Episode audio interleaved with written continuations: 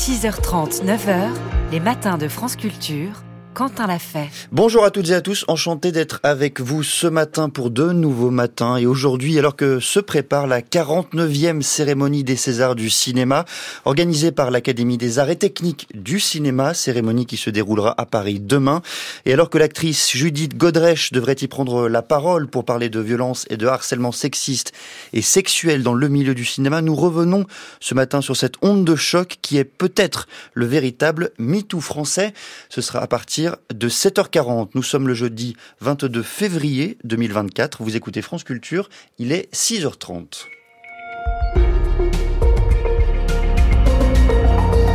Le journal est présenté par Margot Delpierre. Bonjour Margot. Bonjour Quentin, bonjour à tous. Vive émotion hier soir au Panthéon qui accueille désormais le résistant Misak Manouchian et son épouse. Nous reviendrons sur la cérémonie dès le début de ce journal. Le gouvernement veut une agriculture souveraine, mais comment s'assurer de l'origine française des produits? Il faut plus de contrôle, selon un président de label, vous l'entendrez. Un treizième paquet de sanctions contre Moscou hier, deux ans après le début de l'invasion euh, en Ukraine. Les détails à suivre étrangers et nos frères. Pourtant, reprenant le poème d'Aragon, mis en musique par Léo Ferré, Emmanuel Macron a fait entrer hier soir Missak Manouchian au Panthéon, accompagné de son épouse, poète et résistant apatride. Missak Manouchian a été fusillé il y a 80 ans par les Allemands. Sa femme Mélinée a elle aussi lutté contre l'occupation. 23 de ses camarades de combat également fusillés étaient aussi à l'honneur. Cérémonie présidée par le chef de l'État qui portait un message. Être français relève avant tout d'un choix, d'une volonté. Aurore Richard y était. Sur le parvis du Panthéon, les cercueils du couple Manouchian sont recouverts du drapeau français. Un symbole alors que la nationalité française a été refusée deux fois à Missak Manouchian. Autour des cercueils, les portraits de ses camarades de résistance, des étrangers qui ont fait le choix de se battre pour la France. Et cette chanson, L'affiche rouge, tirée du poème de Louis Aragon en hommage au groupe Manouchian. Il ne semblait vous voir, français de préférence.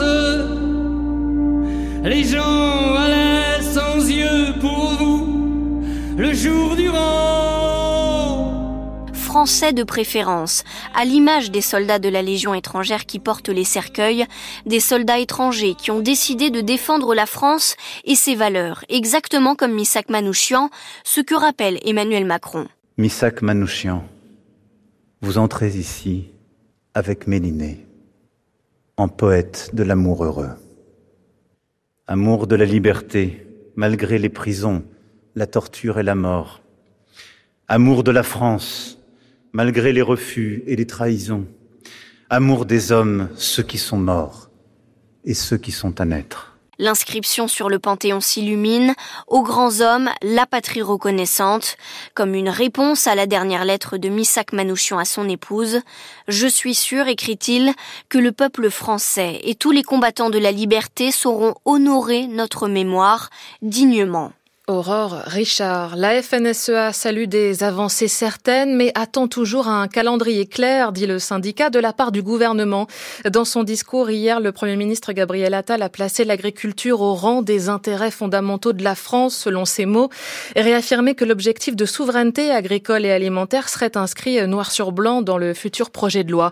Mais comment savoir si un produit vendu ou son dérivé est bien d'origine française? Il y a beaucoup de labels et beaucoup de fraudes.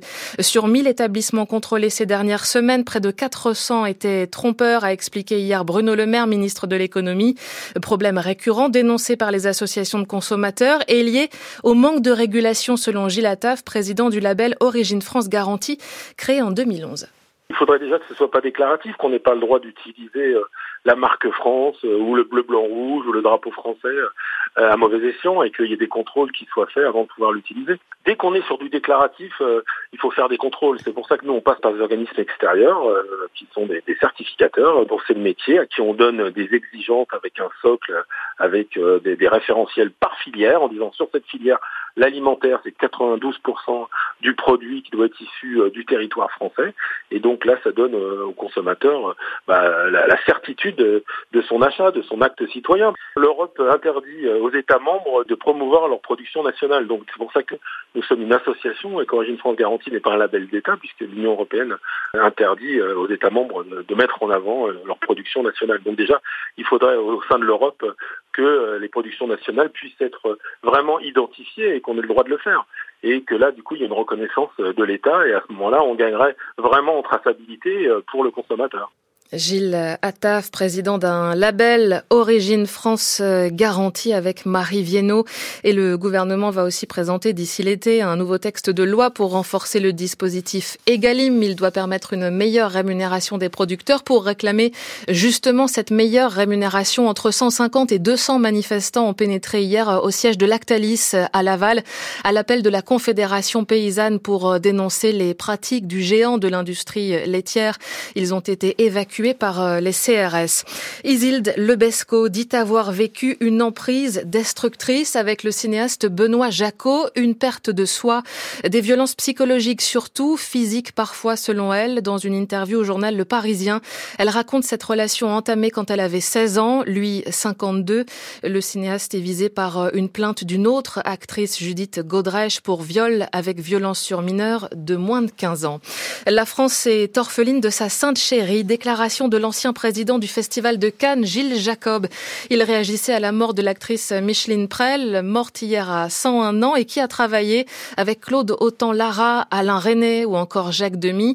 Elle se confiait dans À Voix sur France Culture en 2005, à retrouver en une de notre site internet. 6h35, la suite du journal Margot Delpierre et deux ans presque jour pour jour après l'invasion de l'Ukraine, l'UE sanctionne à nouveau la Russie. Oui, le 13e paquet de sanctions décidé par l'Union européenne en visant des firmes chinoises, indiennes, turques et serbes. Les 27 cherchent à éviter les contournements des mesures par la Russie, Christian Chesneau. Visiblement, il y a des trous dans la raquette des sanctions européennes contre Moscou. Certes, les 27 ont dressé des listes noires de personnalités et de compagnies russes, imposé un embargo sur le pétrole et le gaz, mais compte tenu de la taille de la Russie et de son poids diplomatique, le Kremlin a trouvé la parade en mettant en place un vaste système de contournement. D'abord, avec son pétrole vendu au rabais à la Chine, à l'Inde et même à l'Arabie saoudite qui l'utilise pour son marché intérieur. Isolée de l'Europe, la Russie a basculé ses routes commerciales d'import-export vers l'Asie centrale et l'extrême-orient. Elle pousse aussi ses pions en Afrique. Au plan financier, les banques de Turquie et des Émirats arabes unis servent de relais aux hommes d'affaires russes. En réalité, de nombreux pays n'appliquent pas les sanctions imposées par Bruxelles et Washington, ce qui explique l'effet très émoussé de ces mesures restrictives. Christian Cheno Macky Sall doit prendre la parole aujourd'hui. Le dirigeant du Sénégal va s'exprimer après plusieurs semaines de crise politique dans le pays, déclenchée par sa volonté de reporter l'élection présidentielle à la fin de l'année. Elle devait initialement se tenir dimanche. De la Manche à la Meuse, 24 départements français seront en vigilance orange à partir de midi pour vent violent. Quelques lignes TER pourraient être perturbées. Notons que les Deux-Sèvres et la Vendée sont aussi en orange mais pour pluie inondation. Un temps donc perturbé aujourd'hui, gris pluvieux.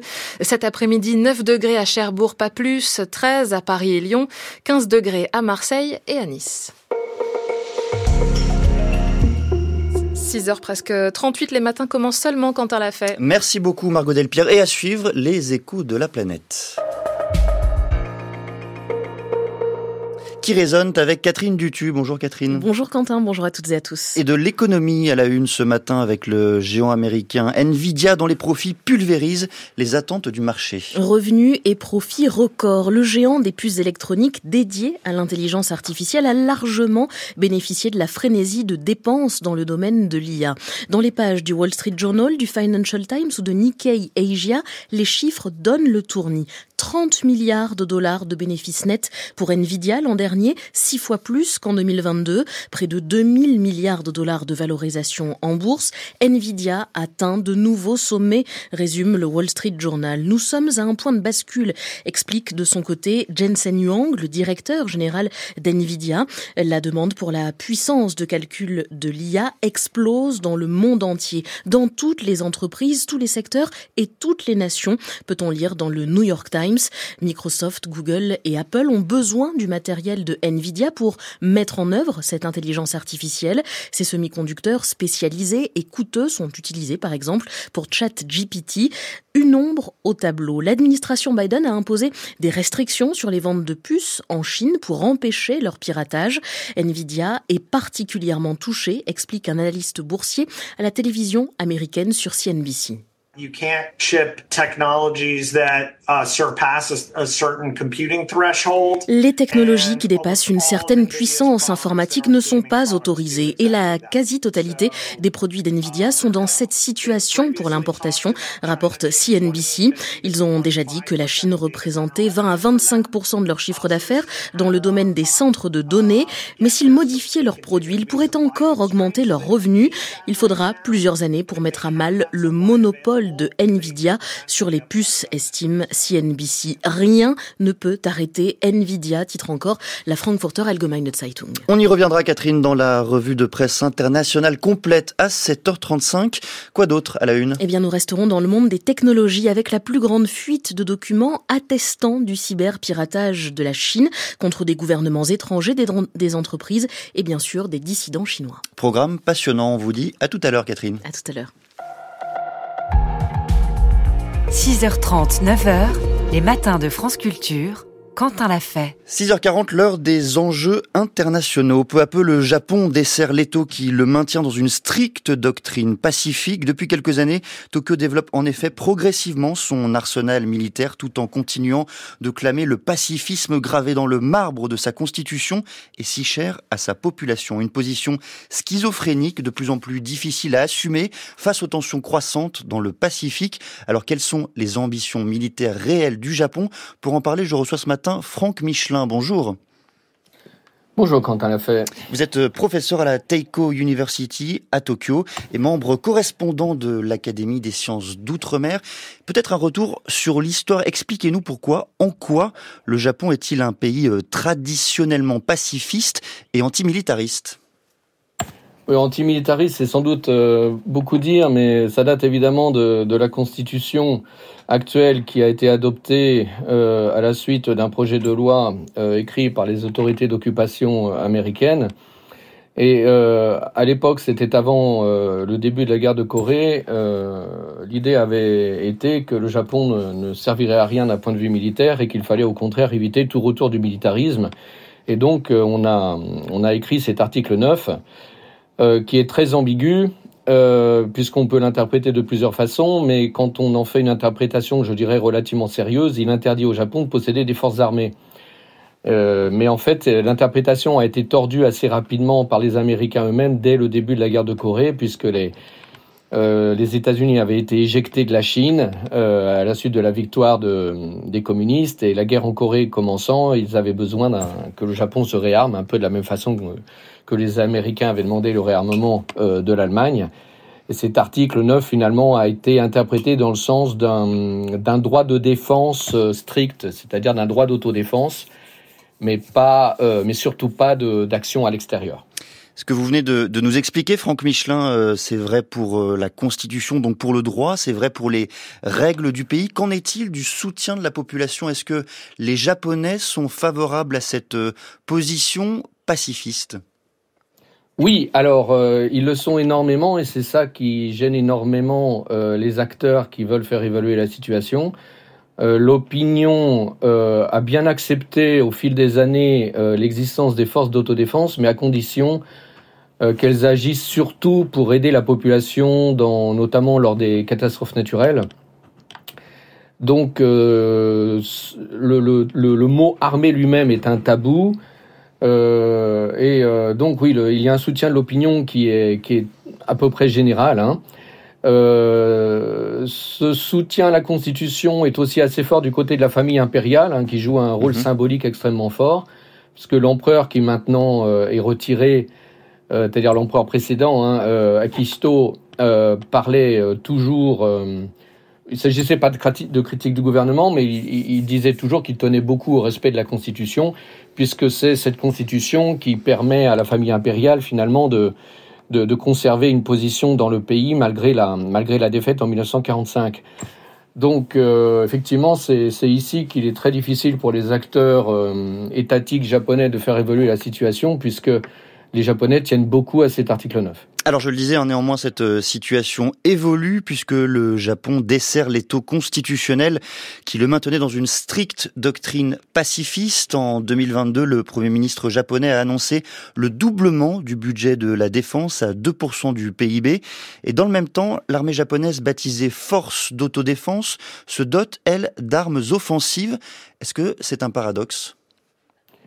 Oui, alors d'ailleurs, l'étau n'est pas du tout euh, constitutionnel. Enfin, il ne dessert pas du tout un étau constitutionnel. Au contraire, euh, Abe, qui est, qui, est, resté au pouvoir, euh, il a le record depuis 1945 de longévité au pouvoir, avait toujours professé son envie de, se débarrasser de cet article 9 et il n'y est pas du tout arrivé. Hmm.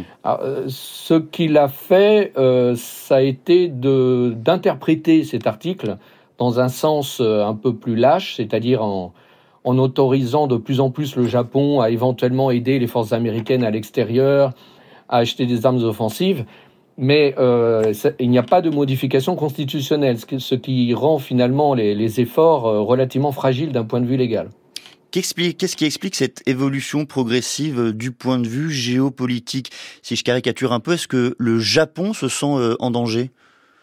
Oui, ben évidemment. je pense que le, le, principal, enfin le plus gros choc, a été créé lors de la campagne présidentielle, euh, la première campagne présidentielle de Donald Trump, quand il a, euh, dans un discours, euh, dit que, qu'il, que s'il était élu, il, il rapatrierait les forces américaines stationnées en Corée du Sud et au Japon et qu'il l'autoriserait, voire encouragerait les, Coréens et les Japonais à se doter de l'arme nucléaire. Ça a créé un, choc très important euh, au Japon, c'est bien, c'est bien que Abe est allé voir euh, Trump même euh, avant son investiture. Donc ça a été vraiment un, choc très très important. évidemment, les Japonais voient que l'environnement est de plus en plus dangereux. Il y a un petit décalage dans le sens que la population japonaise craint surtout les missiles coréens mhm. euh, qui volent au-dessus du Japon mais qui ne lui sont pas vraiment destinés. Un peu moins la Chine, même si la Chine devient vraiment le, pays que, que, les Japonais, euh, évidemment, euh, craignent de, de plus en plus. Euh, donc là, effectivement, euh, la situation a beaucoup changé. Pour parler de la guerre en Ukraine, les Ukrainiens, évidemment, ne se sentent pas vraiment menacés par la Russie. En revanche, le parallèle a été fait, comme il est fait régulièrement depuis le début de cette guerre, avec une possible euh, invasion de Taïwan par la Chine. Et là, évidemment, dans le cas du Japon, ça créerait un choc très important. Donc, oui, la, sensation d'un danger qui se rapproche fait petit à petit changer l'opinion, mais, mais pas d'une manière drastique. Vous avez évoqué, Franck Michelin, euh, au début de votre réponse, euh, Donald Trump et les États-Unis. À quel point l'armée euh, japonaise est-elle dépendante des États-Unis, justement? Oui, alors le, évidemment, il y a le pour, premièrement, il y a le parapluie nucléaire américain, mhm. hein, puisque les Japonais n'ont pas d'armes nucléaires. Ensuite, les forces d'autodéfense japonaises sont des, forces qui sont un petit peu comme l'armée allemande d'une certaine façon, la Bundeswehr, euh, des forces qui ne sont pas vraiment faites, qui ne sont pas habituées évidemment aux actions extérieures, qui n'ont pas vraiment le droit d'user de la force. Et euh, il y a évidemment énormément de doutes vis-à-vis de concernant leur capacité à, défendre euh, ce pays, surtout que le Japon étant un archipel euh, très étendu, hein, étendu sur euh, à peu près 3000 km du sud vers le nord. Euh, dans le cas d'un conflit avec la Chine, il y a évidemment énormément de chances que ça se passe au sud du Japon, c'est-à-dire entre Taïwan et le Japon, et, le Japon notamment dans le département d'Okinawa. Et le Japon pourrait difficilement se passer de la protection américaine. Donc c'est vraiment là que le consensus est le plus important, puisque tous les sondages montrent que plus de 90% des Japonais euh, veulent absolument que, que, la coopération, que, l'alliance euh, nippo-américaine continue. Donc ça, c'est absolument cardinal. Le Japon n'est pas vraiment capable de se défendre sans l'aide américaine. Pour revenir hein, sur, euh, sur Okinawa que vous avez mentionné, il faut rappeler qu'il y a là-bas une base américaine. Est-ce qu'elle est, dans le fond, le, le dernier rempart japonais contre la Chine? Ben, la, base d'Okinawa est la principale base américaine en Asie orientale et dans le Pacifique occidental. Donc c'est effectivement extrêmement important. Euh, c'est un rempart, mais c'est aussi, euh, aussi la clé de tous les problèmes, puisque Okinawa commande l'accès au grand large du point de vue de la Chine. C'est-à-dire que bon, les, bateaux, la flotte chinoise peut passer entre les îles du département d'Okinawa dans, les zones internationales, mais ça serait assez facile pour l'armée américaine notamment de, bloquer ce passage. Donc c'est vraiment un, point stratégique fondamental. Et euh, c'est probablement là que, les choses vont devenir relativement difficiles à l'avenir, surtout que la population d'Okinawa est, très opposée à la présence de cette base américaine.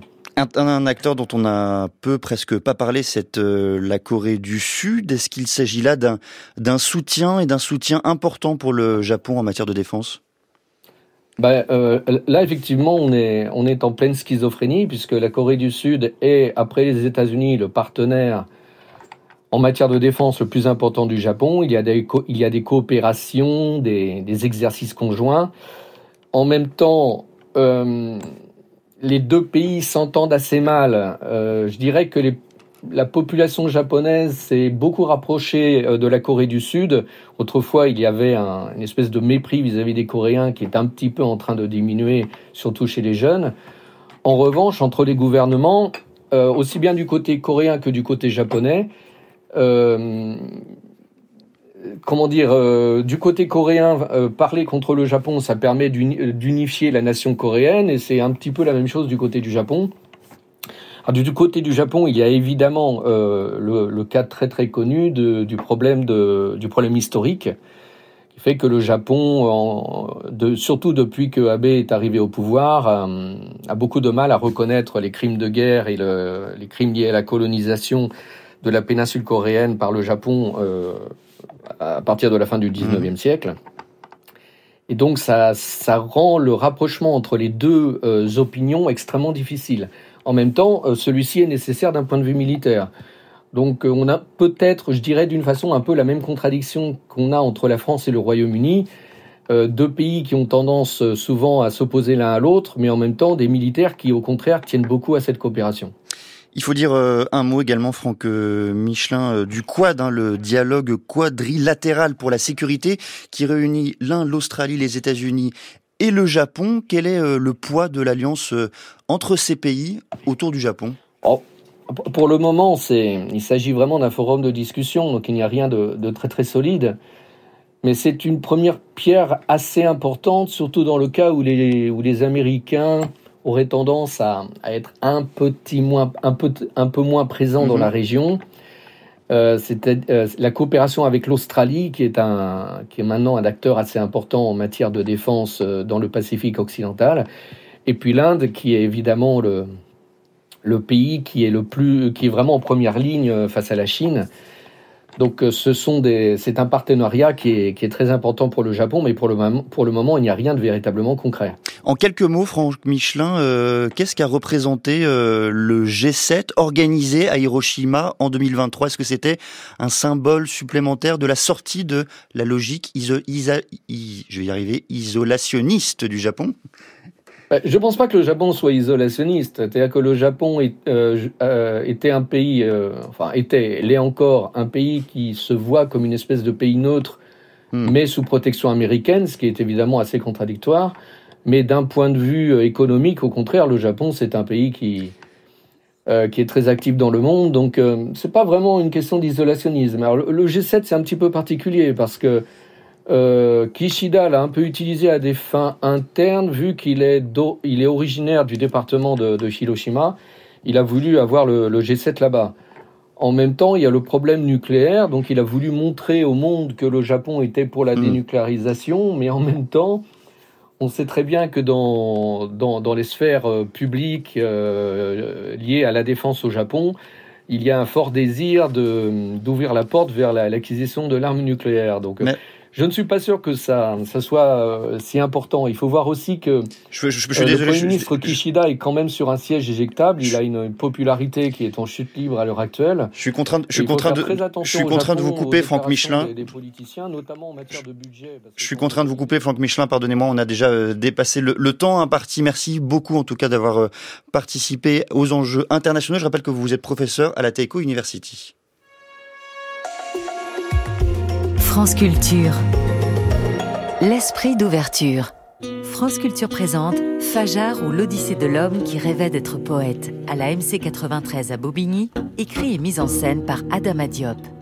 Malal vit entre rêve et réalité, écrit des vers et s'éprend d'une figure fantasmagorique nommée Marianne. Fuyant ses tragédies personnelles, il quitte son pays et rejoint l'Europe. Un conte qui entrelace séquences filmées et performances théâtrales porté par un comédien d'exception et trois musiciens. Fajar ou l'Odyssée de l'homme qui rêvait d'être poète, du 28 février au 9 mars à la MC 93, un partenariat France Culture. France Culture, il est 6h54.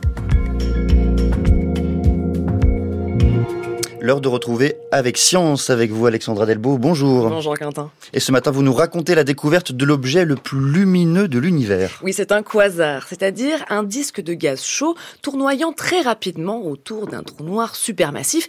Et comme leur nom l'indique, les trous noirs supermassifs sont énormes. Ils pèsent entre guillemets plusieurs millions, voire milliards de fois la masse de notre Soleil et se trouvent au centre des galaxies, dans le noyau actif, là donc où il y a un réservoir de matière suffisant pour les nourrir. Et quand cette matière ne tombe pas dedans, elle peut être émise sous forme de jets de plasma de part et d'autre du trou noir. Ce sont donc des objets très particuliers et découverts un petit peu sur le tard parce que pendant longtemps, on les a pris pour des étoiles. Eric M. Selem est chercheur au CRAL, le centre de recherche en astrophysique de Lyon, en détachement depuis 2009 à l'ESO, l'Observatoire austral européen, à Garching, en Allemagne. Lorsque les premières campagnes euh, d'observation avec des radiotélescopes ont commencé dans les années 50, on a commencé à regarder le ciel de, de, manière un peu plus systématique et on a découvert évidemment plein plein de sources, dont certaines qui étaient assez énigmatiques, qui ressemblaient à, des étoiles dans le sens où la source elle-même était très peu étendue. Donc on avait l'impression de voir un, un point.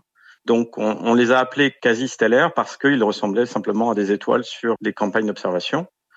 Donc, elles ont été identifiées comme des sources radio dans les années 50. Et ensuite, on a essayé de comprendre quelle était l'origine du flux de lumière qui arrivait de ces objets.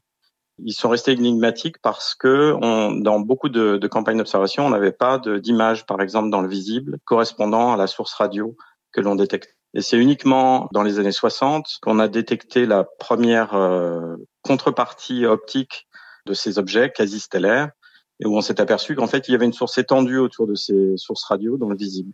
Ce qu'on voit des quasars, c'est surtout le disque d'accrétion, le nuage de gaz qui tourne autour du trou noir, qui concentre la matière, qui, elle, s'échauffe au fur et à mesure qu'elle s'approche du centre, et c'est ce qui rend les objets brillants. Mais ces observations sont difficiles parce que finalement, le vrai responsable de cette débauche de lumière est au centre, c'est le trou noir, et par définition, il n'est pas visible. Il a fallu attendre les années 70-80 pour développer l'idée que ces objets compacts ne sont pas des étoiles, mais des trous noirs capables d'émettre plus de lumière qu'une galaxie entière. Et c'est ainsi que la physique des quasars est devenue un sujet de recherche. Et comment les étudie-t-on désormais, Alexandra? Avec de grandes campagnes d'observation. En gros, on scanne le ciel, on fait des spectres de lumière dans différents domaines de longueur d'onde, radio, visible, ultraviolet et infrarouge.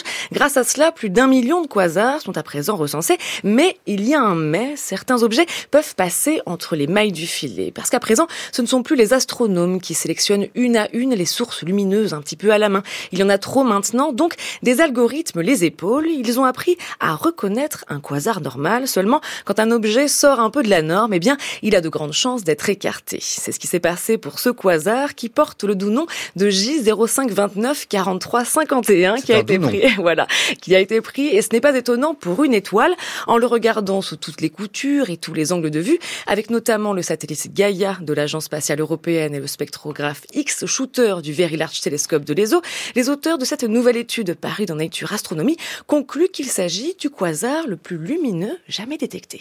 Et à partir de ces spectres, ils ont appliqué certaines méthodes pour à la fois estimer la luminosité totale de ce disque, et se sont aperçus qu'elle était effectivement extrêmement brillante et plus brillante que les autres disques qui avaient été mesurés.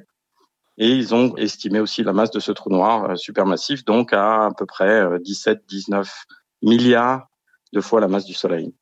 Dans ce cas précis, ils calculent, ils estiment que le trou noir accrète environ 300 à 400 fois la masse du Soleil en une année. Donc ça veut dire en gros que chaque jour, l'équivalent de la masse du Soleil est accrété par le trou noir, ce qui est absolument incroyable. Donc ça donne finalement le régime extrême de ce type d'objet. Comme le, le, la distance de cet objet correspond en fait à un âge euh, d'environ 1,5 milliard d'années après le début de l'univers, ce qui est déjà relativement tôt. Donc il faut trouver des scénarios qui permettent d'expliquer comment un trou noir aussi massif peut se former aussi rapidement dans l'univers.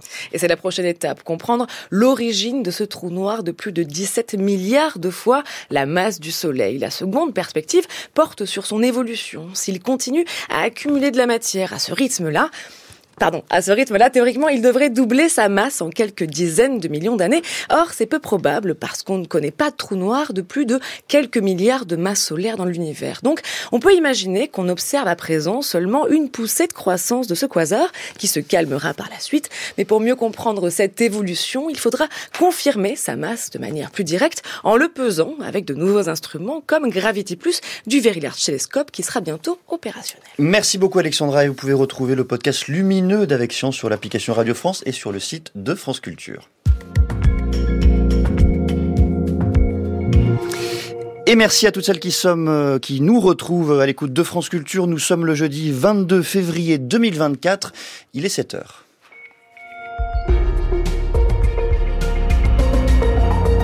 Le journal est présenté par Valentin Bertrand. Bonjour Valentin. Bonjour Quentin, bonjour à toutes et à tous. Les mots de Gabriel Attal n'ont pas suffi à calmer la grogne agricole. Nous ferons le point sur les annonces et les attentes. Puis nous irons en Grèce où les agriculteurs manifestent également. Marguerite Caton, votre question du jour revient également sur l'un des points abordés hier par le Premier ministre. Oui, nous parlerons des pesticides avec une question, le nouvel indicateur est-il plus toxique? Ce sera juste après ce journal. Une association d'aide aux femmes israéliennes pointe les méthodes du Hamas dans les violences sexuelles commises lors de l'attaque du 7 octobre. Et puis, nous entendrons la voix de Micheline Prel, la doyenne du cinéma français décédée hier à l'âge de 101 ans. Nous n'avons pas été entendus. La colère des agriculteurs ne retombe pas après les dernières annonces hier de Gabriel Attal. Le Premier ministre a promis l'abandon de l'indicateur français sur les pesticides au profit d'un système européen moins contraignant, une proposition de loi pour la souveraineté agricole d'ici l'été et entre-temps des consultations autour des lois EGalim pour mieux rémunérer les producteurs. Le chef du gouvernement a surtout insisté sur les mesures déjà engagées, mais pour les syndicats agricoles majoritaires, il n'y a toujours pas de cap défini, Mathilde Cariou. Pourtant, le gouvernement a tout fait pour être clair. Une liste de 62 engagements mis noir sur blanc à la demande des syndicats agricoles.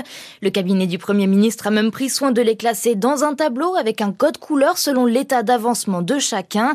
C'est très pédagogique et ça se veut efficace. Pour autant, les agriculteurs le répètent depuis hier, ça n'est pas suffisant. On veut des assurances sur le prix de nos produits, disent-ils, et on les veut maintenant. Exit les consultations, les rapports parlementaires qui ne font que délayer un calendrier déjà flou. Eux qui réclamaient des réponses ce week-end, ils auront un projet de loi cet été. D'ici là, le gouvernement consulte. Il y a notamment cette conférence des solutions annoncée pour le mois d'avril, où il devrait être question, entre autres, d'encourager l'achat de bio dans la restauration collective. Rappelons que c'est déjà l'une des dispositions de la loi Egalim, minimum 20% de bio dans les cantines. Aujourd'hui, la moyenne est établie à 7%. La question n'est donc plus d'encourager, mais bien de faire appliquer. Avant de rencontrer de nouveau le gouvernement dans les allées du Salon de l'agriculture samedi, des actions se poursuivent. L'autoroute A62 est toujours bloquée près de Montauban dans le Tarn-et-Garonne. Des producteurs laitiers de la Confédération paysanne ont envahi hier le siège de l'industriel Lactalis à Laval. Ils ont été évacués dans la soirée euh, dans le calme par des CRS. Aux quatre coins de l'Europe, la colère agricole gronde. Des milliers d'agriculteurs ont manifesté hier à Madrid, mais aussi à Athènes. Ils ont campé devant la Voulie, le Parlement grec, encadré par les forces anti-émeutes. Là aussi, Angélique Kourounis, la détermination est grande pour tenter de faire infléchir la politique du gouvernement conservateur de Kyriakos Mitsotakis.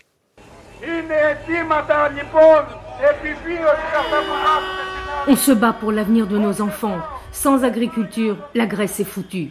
Debout sur son tracteur, Panayotis hurle sa détresse, partagée par des milliers d'agriculteurs qui l'entourent, de ne pouvoir vivre de sa terre. Parmi eux, Ilias, venu de Karditsa, à 300 km d'Athènes. On n'a reçu aucune réponse à nos demandes vitales. Là-haut, dans les villages, les jeunes n'y arrivent plus. Ils vont quitter leurs terres. On ne le veut pas. Ce que l'on veut, c'est que le gouvernement planche sur les problèmes du monde agricole. Malgré le centre-ville bloqué depuis des heures par les tracteurs, les pick-up et les forces anti-émeutes, les gens ici sont tous solidaires, comme Mania, graphiste. C'est le minimum que je puisse faire, venir manifester avec eux. Tout le monde devrait être ici. L'État ne fait rien et ne fera rien. Là, les agriculteurs réclament juste de pouvoir vivre de leurs terres. Ils n'ont même pas le minimum pour le faire. Les agriculteurs demandent une baisse des taxes, de meilleurs prix pour leurs produits, un contrôle des importations et une révision de la politique agricole européenne. Des aides leur ont déjà été versées, mais jugées trop faibles, elles n'ont fait qu'exacerber leur colère. Des consultations chez le médecin jusqu'à deux fois plus cher d'un département à l'autre. L'UFC Que Choisir tacle dénonce la pratique de plus en plus répandue du dépassement d'honoraires. Un spécialiste sur deux est concerné. Les tarifs sont les plus élevés dans les grandes villes. Pour améliorer l'accès aux soins, l'association de, de défense des consommateurs demande l'interdiction de ces dépassements d'honoraires chez les médecins en début de carrière. Le patron des Républicains, Éric Ciotti, demande l'instauration de l'état d'urgence à Mayotte. Sur l'île, les blocages durent depuis cinq semaines. Une situation explosive, estime Éric Ciotti. Les habitants réclament des actions fortes du gouvernement pour lutter contre l'insécurité et réduire la pression migratoire. Ces revendications n'ont pas été calmées par les récentes déclarations du ministre de l'Intérieur. Gérald Damanin souhaite une révision constitutionnelle d'ici l'été et la suppression du droit du sol pour les enfants nés dans ce département français. Cette situation inquiète aussi les élèves et étudiants maorais. Ils n'ont cours qu'en pointillé, voire pas du tout, depuis un mois à cause des blocages ou d'absence de professeurs. Reportage de Lola Fourmi. Après deux semaines de blocage, retour en cours pour Faïza, élève de terminale, mais l'emploi du temps est modifié parce qu'une partie des enseignants ne peut toujours pas venir. Du coup, les cours sont banalisés à chaque fois à midi parce qu'il y a des cours qu'on manquait l'après-midi qu'on doit faire. Je ne sais pas si cette année on fera le bac ou pas parce que euh, avec ce qui se passe, les barrages et tout, je ne sais pas si comment va se dérouler. Des craintes sur la tenue du bac, mais aussi du brevet, comme l'explique Jim, professeur d'anglais au collège de Passamendi. Ça m'inquiète beaucoup parce que ce sont des élèves euh, avec des grandes ambitions, euh, qui souhaitent réussir. Euh. Et je pense que euh, les membres du, de l'administration qui travaillent quand même à pied d'œuvre pour aider et faire en sorte qu'ils rattrapent les retards et ne pas accumuler et qu'ils puissent quand même suivre le programme. Lassé de tout ça, Saptia, élève de terminale, ne compte pas poursuivre ses études ici après le bac. Je préfère aller en métropole, pour faire euh, tranquillement ma scolarité. Ils peuvent faire les barrages, mais ils peuvent aussi euh, penser à nous comme quoi nous, on devrait étudier. Ils pensent pas vraiment à nous, alors que l'avenir, c'est nous. Un avenir bien incertain, puisque les élèves maorais sont en vacances demain pour deux semaines. Après quatre mois d'enquête, une association israélienne met en lumière les violences sexuelles systématiques commises par le Hamas. C'était lors de l'attaque surprise du 7 octobre en Israël. Rapidement, des vidéos et des premiers témoignages ont pointé des viols, des violences physiques commis par les membres du Hamas. Mais ce rapport, rendu public hier, montre des similitudes dans la façon de s'en prendre aux femmes et dénonce leur planification, Étienne Monin. L'association s'appelle les Centres de crise pour les viols en Israël. Elle accompagne les victimes depuis 30 ans maintenant dans le pays. Elle fait partie de ceux qui ont collecté assez vite des témoignages. Elle analyse dans ce rapport les témoignages qu'elle a en sa possession et ceux collectés par ailleurs pour tirer les premières conclusions. Ce qu'il en ressort d'après la directrice, c'est que le mode opératoire s'est répété sur toutes les scènes de crimes, que ce soit le festival, les kibbutz, les casernes. Pour Orit Solitzano, il y a une intention sadique et une méthode qui se répète. S'en prendre au corps des femmes, tirer sur leurs organes génitaux, tirer sur leur visage jusqu'à ce qu'on ne puisse plus les reconnaître, les violer à plusieurs et leur couper leurs organes. Faire cela, c'est comme détruire le symbole de la femme pour détruire toute la nation. C'est un moyen pour terroriser la nation. Et ils ont réussi à terroriser profondément le pays. Ce rapport ne permet pas d'évaluer le nombre de victimes. Il a été envoyé à la représentante de l'ONU pour les violences sexuelles. En plus de ce travail, la police a ouvert une enquête et une commission parlementaire a été créée. Étienne Monin, notre correspondant à Jérusalem.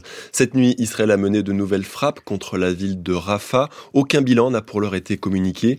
Cette ville, devenue un refuge pour un million et demi de civils, serait le dernier bastion du Hamas selon le premier ministre israélien Benjamin Netanyahou qui évoque une offensive terrestre avant le début du Ramadan le 10 mars prochain.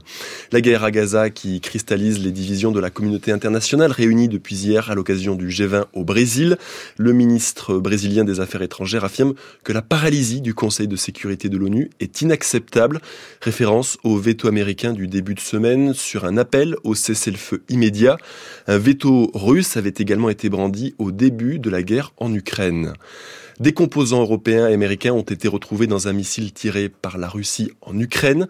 C'est l'ONG britannique Conflict Armament Research qui le dit après avoir examiné les restes de l'arme fabriquée par la Corée du Nord. De quoi confirmer les suspicions des pays occidentaux sur les livraisons de munitions entre Pyongyang et Moscou. Et Celio Fioretti la montre également que le régime nord-coréen arrive à contourner les sanctions internationales pour s'approvisionner. Les chercheurs britanniques du Conflict Armament Research ont analysé les débris d'un missile nord-coréen écrasé près de Kharkiv en Ukraine au mois de janvier. D'après le rapport, une partie des composants électroniques du missile proviennent d'entreprises américaines, allemandes ou encore néerlandaises. Ce rapport marque la première identification claire de composants étrangers dans les missiles du régime nord-coréen.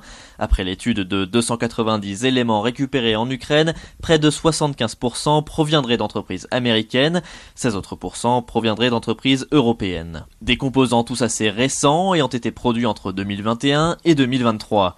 Les chercheurs britanniques mettent en avant la rapidité d'assemblage du missile nord-coréen ces derniers n'ont pas publié le nom des entreprises concernées.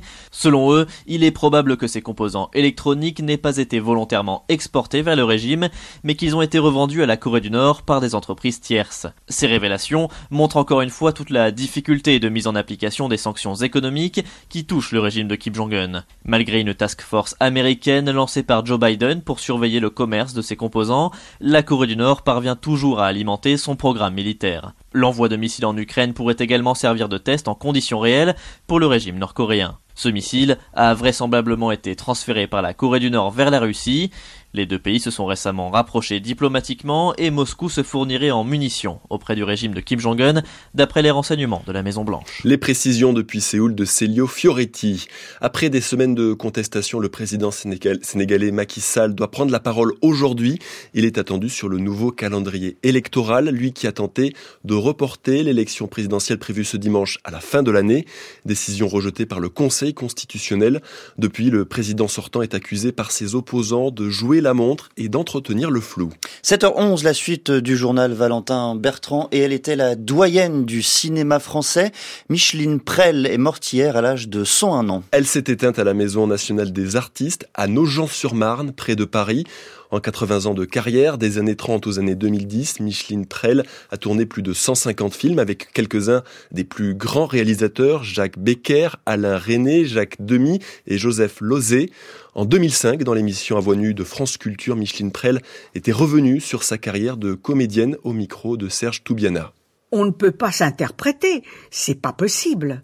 C'est extrêmement gênant. Même je ne vois pas comment ça peut exister. Enfin, c'est en dehors du fait que je trouve pas ça intéressant, euh, quand il y avait tout à fait quelque chose, euh, un mot ou, ou euh, un tic ou quelque chose qui venait là et qui était tellement, qui m'appartenait déjà tellement que si je dois le faire, pour moi c'est faux.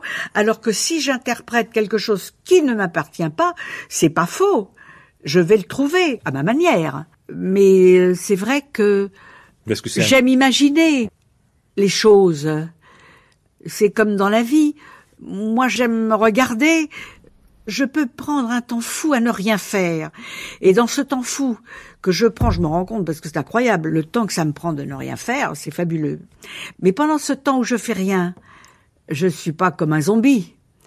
Je fais rien, mais c'est là où je peux capter, soit avec mon œil, soit avec euh, ce qui se passe dans ma tête à ce moment-là. Et donc, en réalité, je suis quand même en mouvement. Je suis quand même en euh, éveil. En éveil. À voix avec Micheline Prel, une série de cinq émissions à retrouver sur notre site internet. Le château de Versailles a un nouveau directeur, Christophe Leribaud, l'actuel président du musée d'Orsay à Paris. Il succédera dans dix jours à Catherine Pégard, annoncée sur le départ depuis trois ans après avoir atteint la limite d'âge pour cette fonction. Christophe Leribaud, qui devra notamment mener le vaste chantier de rénovation thermique du château et tenter de retrouver la fréquentation étrangère d'avant la crise Covid, un défi déjà relevé au musée d'Orsay. Le temps pour ce jeudi marqué par des vigilances oranges. Les Deux-Sèvres et la Vendée sont en alerte pluie et inondation jusqu'à 15 heures. Et à partir de midi, 24 départements du Nord et des Pyrénées seront en vigilance vent violent avec des rafales attendues jusqu'à 110 km heure. Pour le reste du pays, même configuration qu'hier. Il pleut toute la journée sur les deux tiers nord du pays. Ces précipitations, elles gagnent l'arc méditerranéen dans la soirée.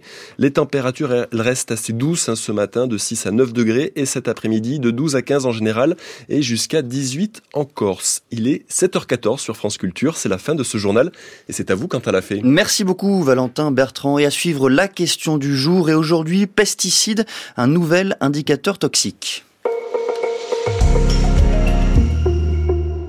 À 7h14, il y a le poème d'Aragon, Strophe pour se souvenir. Il y a l'interprétation de Léo Ferré, L'affiche rouge, et celle de Feu Chatterton hier au Panthéon.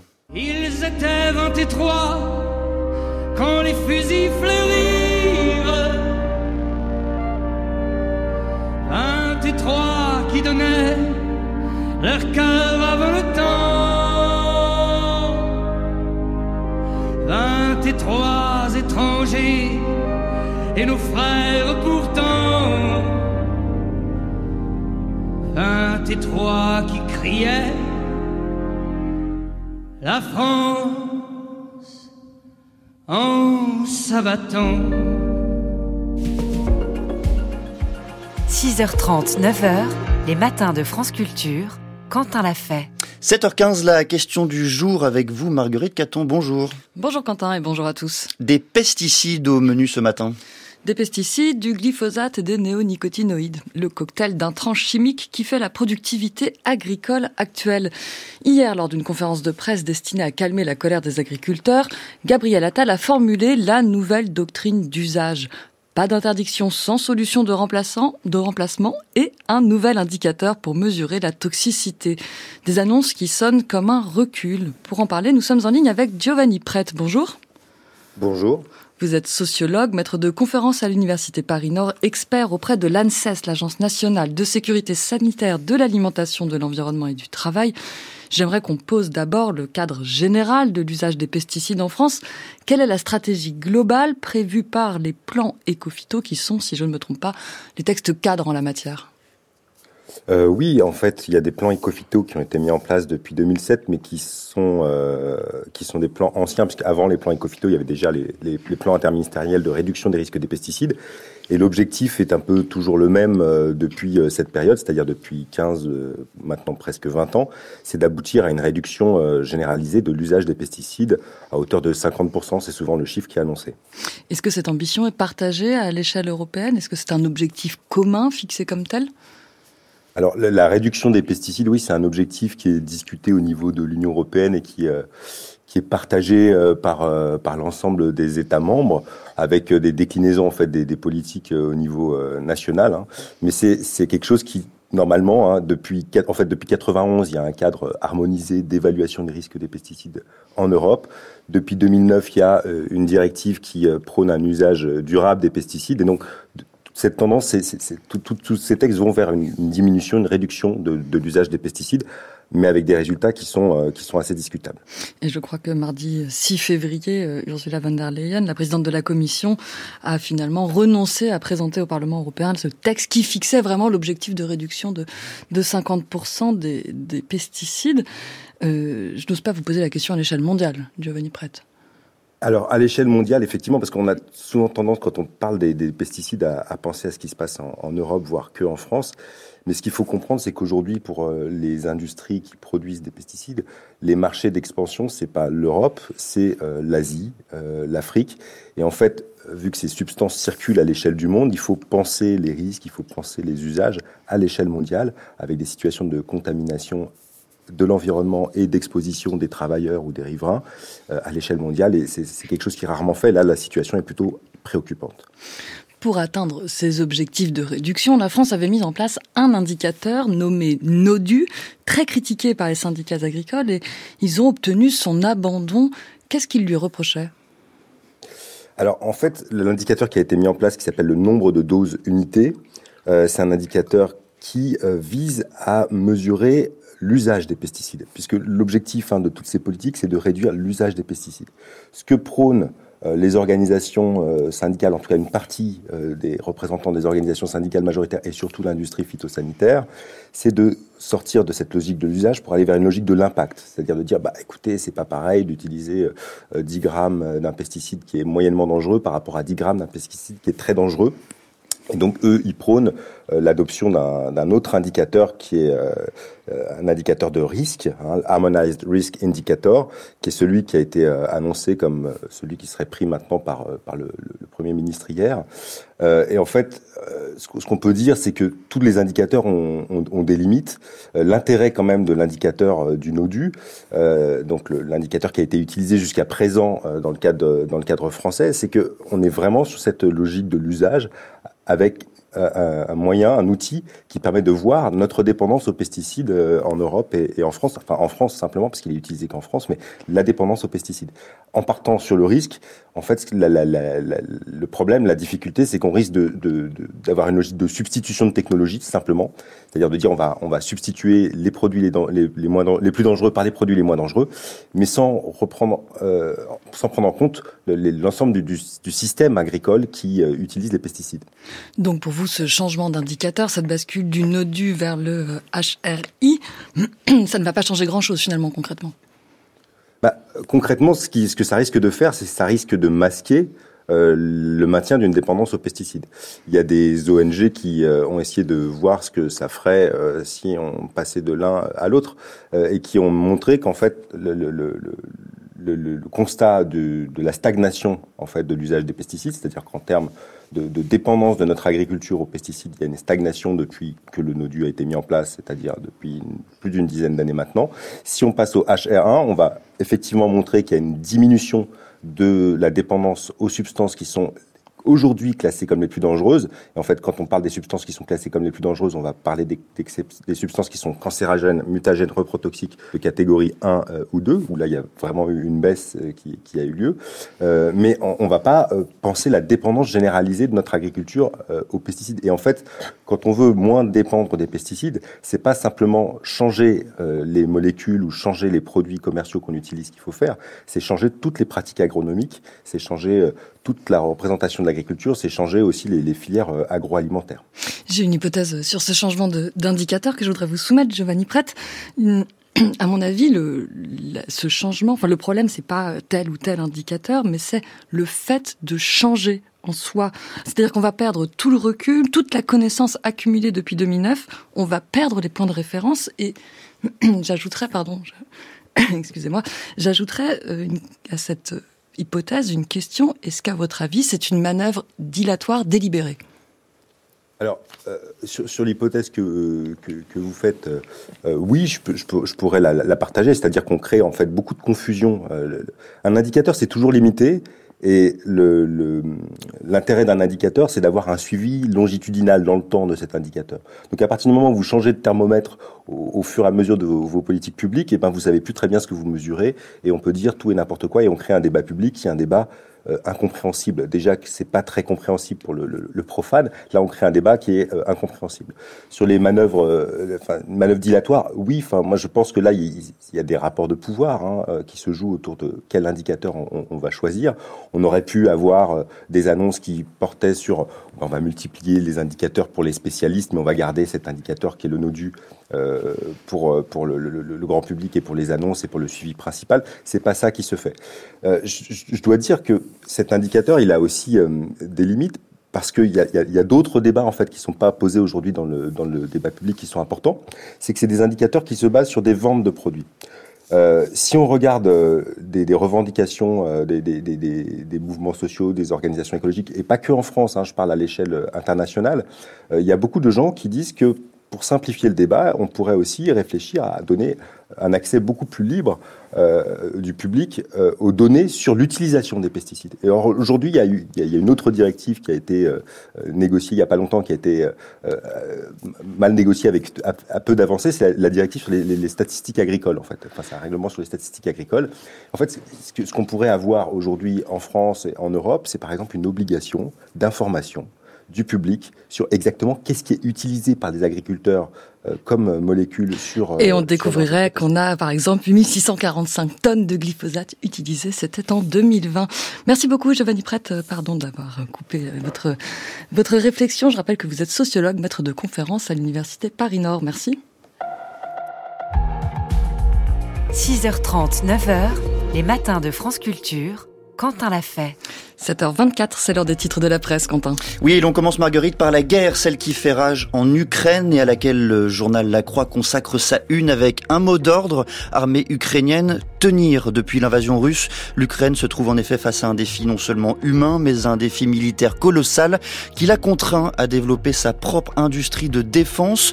Dans le même temps, les habitants des villages vivent avec amertume l'impression d'être plus ciblés que les villes par la mobilisation. Le refuge du jour, il se situe peut-être dans le Figaro, dans son supplément, qui jette la lumière sur les écrivains roumains, les Roumains de Paris, avec l'actualité littéraire qui remettent à l'honneur les trois grands écrivains sombres et que sont Eugène Ionesco, Émile Suran et Panaït Istrati. Ce dernier, surnommé Vagabond en quête de la joie parfaite, c'est peut-être cela l'autre mot d'ordre du jour.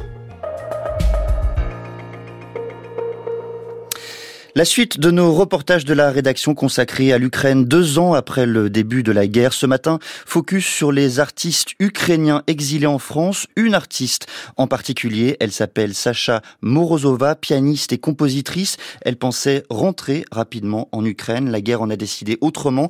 Elle, est aujourd'hui hébergée par une famille dans le premier arrondissement de Paris. C'est un reportage de Louis-Valentin Lopez. Une amie l'a ramené de Kiev, que j'ai joué au palais de Tokyo sur ce piano. Et juste au-dessus, un drapeau accroché au mur. Une spectatrice ukrainienne me l'a offert juste avant un concert à Paris. Mais si l'on monte encore quelques marches, on entend le son d'une harpe c'est celle de Sandrine. Elle nous accueille avec Pierre, son compagnon. Je suis psychologue clinicienne. Je suis à la retraite et sinon euh, je fais de l'astrophysique. Le couple a offert l'hospitalité à Sacha alors qu'elle arrivait d'Ukraine sans rien. C'était en mai 2022. C'est ma prof de harpe qui m'a parlé de d'un groupe WhatsApp qui existait à l'arrivée des réfugiés en fait euh, dans les gares et assez vite en fait j'ai vu l'annonce de Sacha qui cherchait un piano pour pouvoir euh, continuer à travailler sa musique puisque c'est son métier. Elle est soliste et donc donc, euh, bah, comme on avait un piano à la maison, pas énormément de place, mais bon, euh, on s'est dit, euh, on va essayer, voir si c'est possible de proposer. À l'époque, ils proposaient simplement des temps courts. Aujourd'hui, après des pérégrinations, Sacha est de retour. La pianiste pensait rentrer vite en Ukraine, a bien essayé de revenir à Kiev. Elle y est restée trois mois l'an dernier, puis a renoncé. Je vivais au milieu des sirènes, des drones, des bombes. Um, Tout le monde m'a dit si tu peux retourner en France, retourne-y, joue là-bas et soutiens notre pays depuis l'étranger. Mais si elle compose toujours, joue dans des cafés, donne des cours de piano, les opportunités se sont étiolées. Au début de la guerre, l'attention de l'Europe et de beaucoup de pays était concentrée sur l'Ukraine. C'était plus facile de trouver des opportunités. Maintenant, il y a le conflit israélo-palestinien. Organiser un concert en soutien à l'Ukraine aujourd'hui est sans doute plus compliqué qu'il y a deux ans. Beaucoup d'artistes au début de la guerre étaient combatifs, mais aujourd'hui, l'étincelle dans leurs yeux n'est plus aussi brillante, note-t-elle. On sent Sacha lasse, fatigué affecté par les terribles nouvelles aussi qui continuent de tomber. Des artistes meurent, des amis, des amis d'amis. Vous vous réveillez et vous voyez que votre ami est mort, puis un autre, tous les jours. C'est très dur d'accepter cette réalité. Et l'appartement de Sandrine et Pierre est comme un havre de paix, des murs qui débordent de livres, des instruments dans chaque recoin, dont un piano droit. Sacha nous joue une de ses compositions.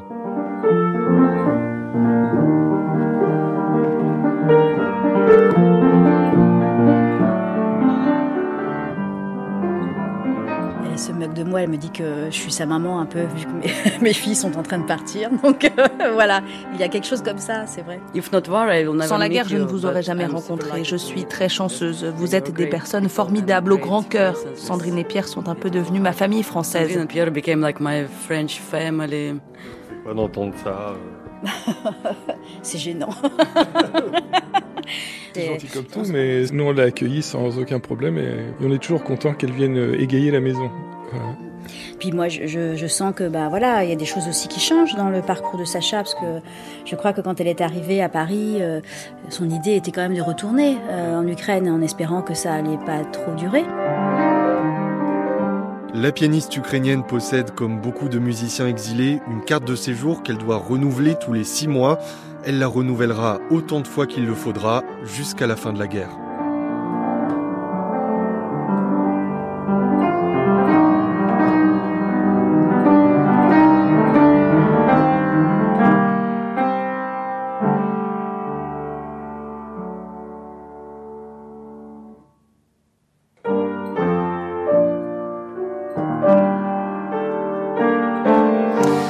Reportage signé Louis Valentin Lopez et aujourd'hui alors que se prépare la 49e cérémonie des Césars du cinéma organisée par l'Académie des Arts et Techniques du cinéma et alors que l'actrice Judith Godrèche devrait y prendre la parole pour parler de violence et de harcèlement sexiste et sexuel dans le milieu du cinéma, nous revenons ce matin sur cette onde de choc qui est peut-être le véritable MeToo français, discussion que l'on entamera dans une dizaine de minutes. Merci beaucoup d'être à l'écoute de France Il est tout juste 7h30.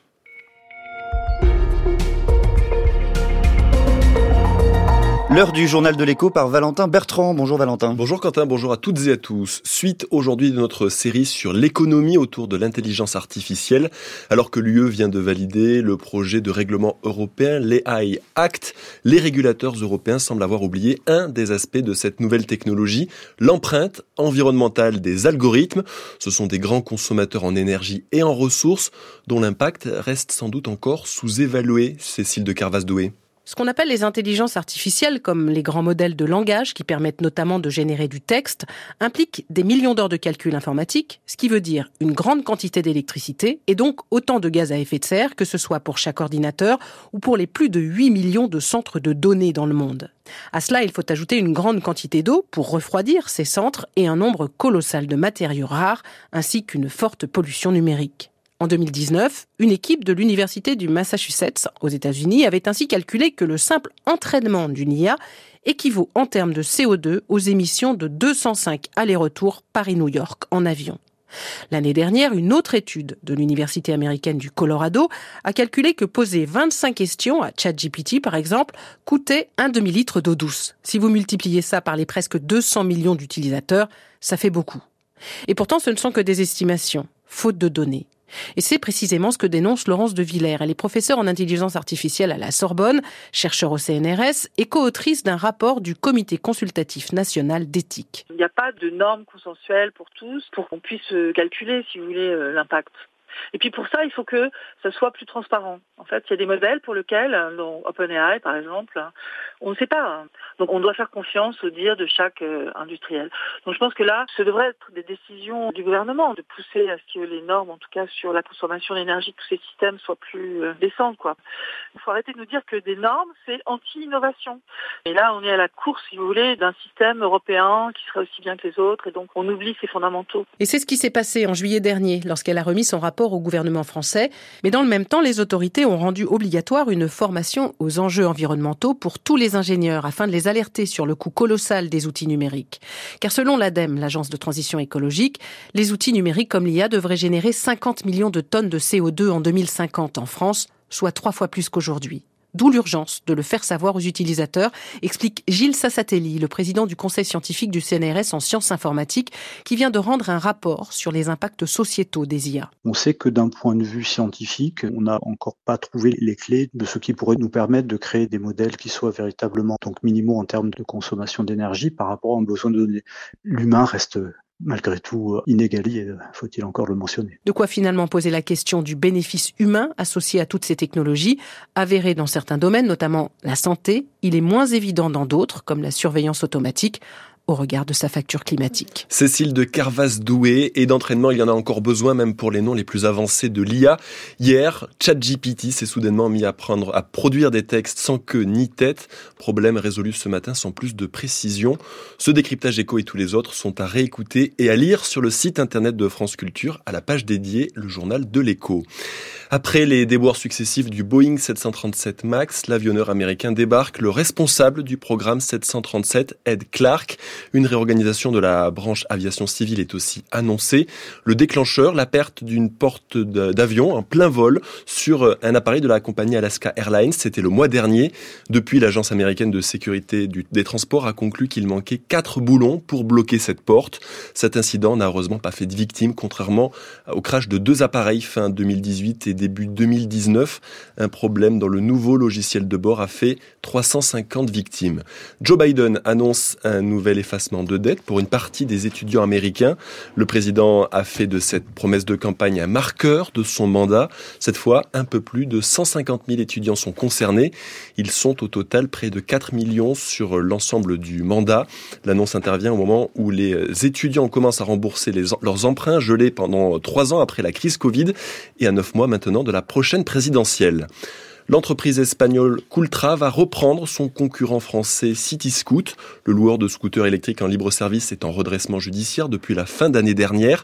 Seuls 17% des effectifs seront conservés par l'Espagnol, soit 30 salariés sur 170.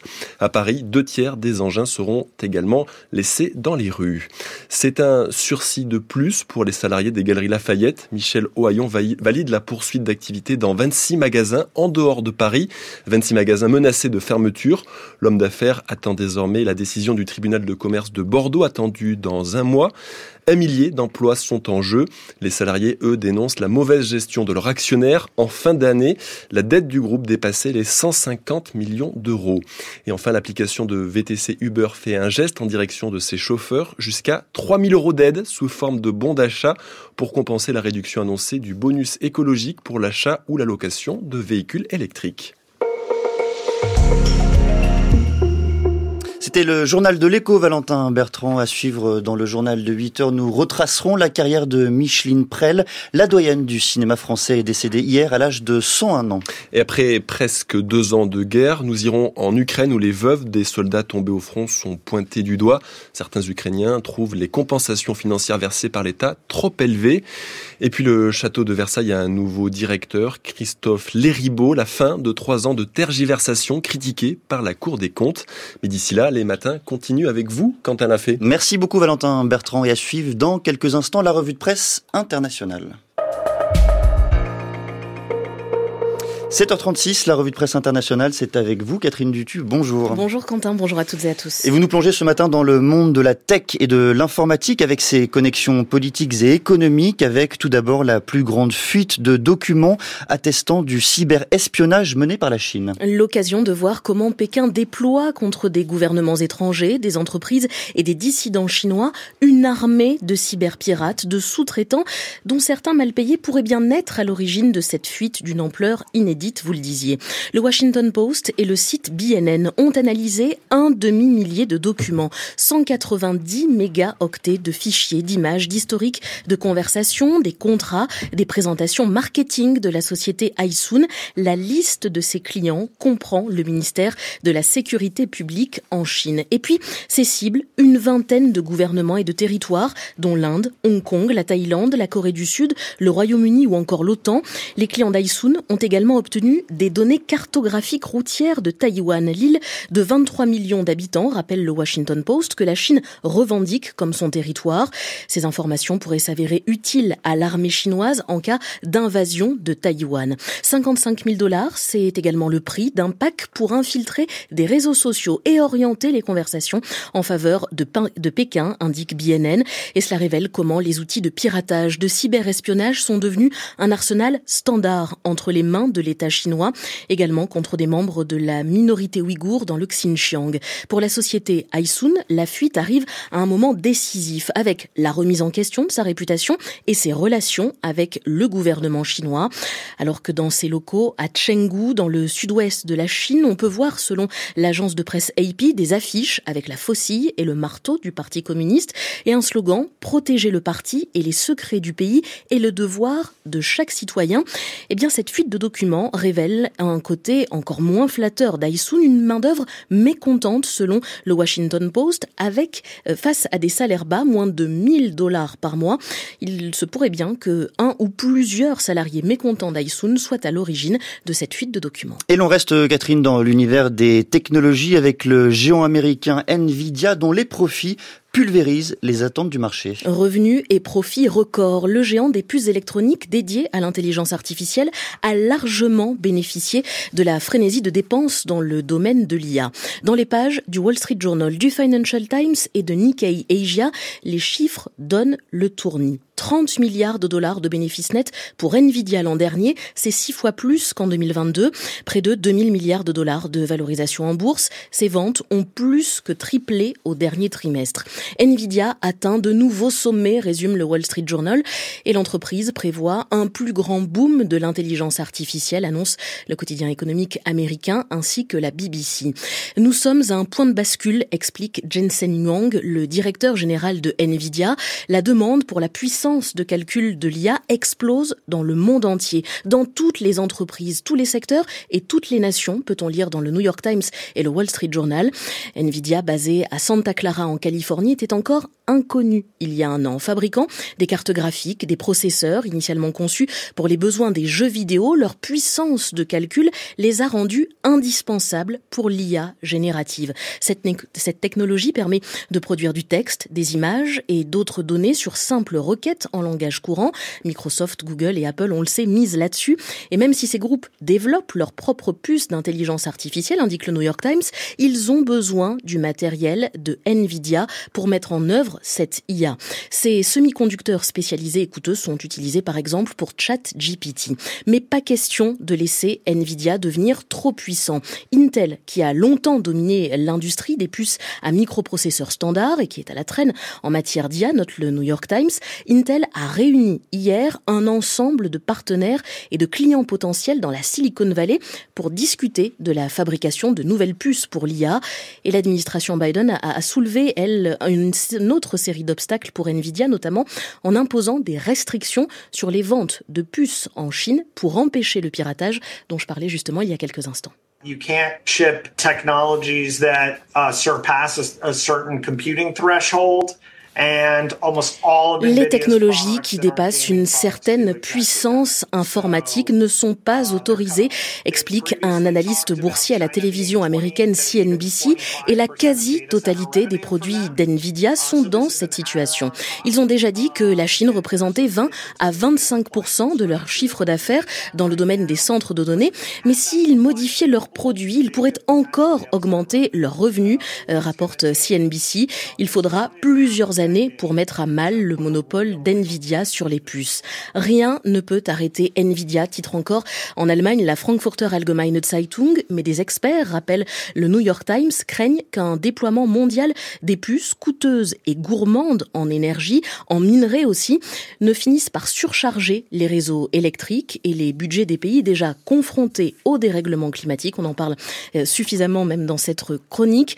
L'empreinte environnementale de l'intelligence artificielle, c'était justement le thème il y a quelques minutes du journal de l'écho à retrouver sur notre site et l'application Radio France. Merci beaucoup Catherine pour cette immersion dans l'univers technologique et dans quelques instants une autre plongée dans le monde du cinéma et de sa production.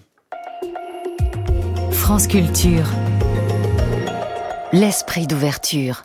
Philosophie et psychanalyse. Je vous propose de redécouvrir des psychanalystes et des philosophes qui parlent de psychanalyse et qui clarifient pour nous certains thèmes. Géraldine Mühlmann.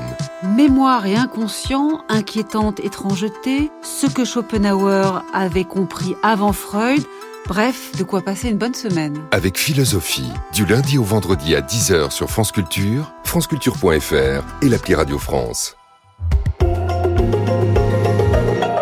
France Culture, il est 7h42. Les matins de France Culture, Quentin l'a fait.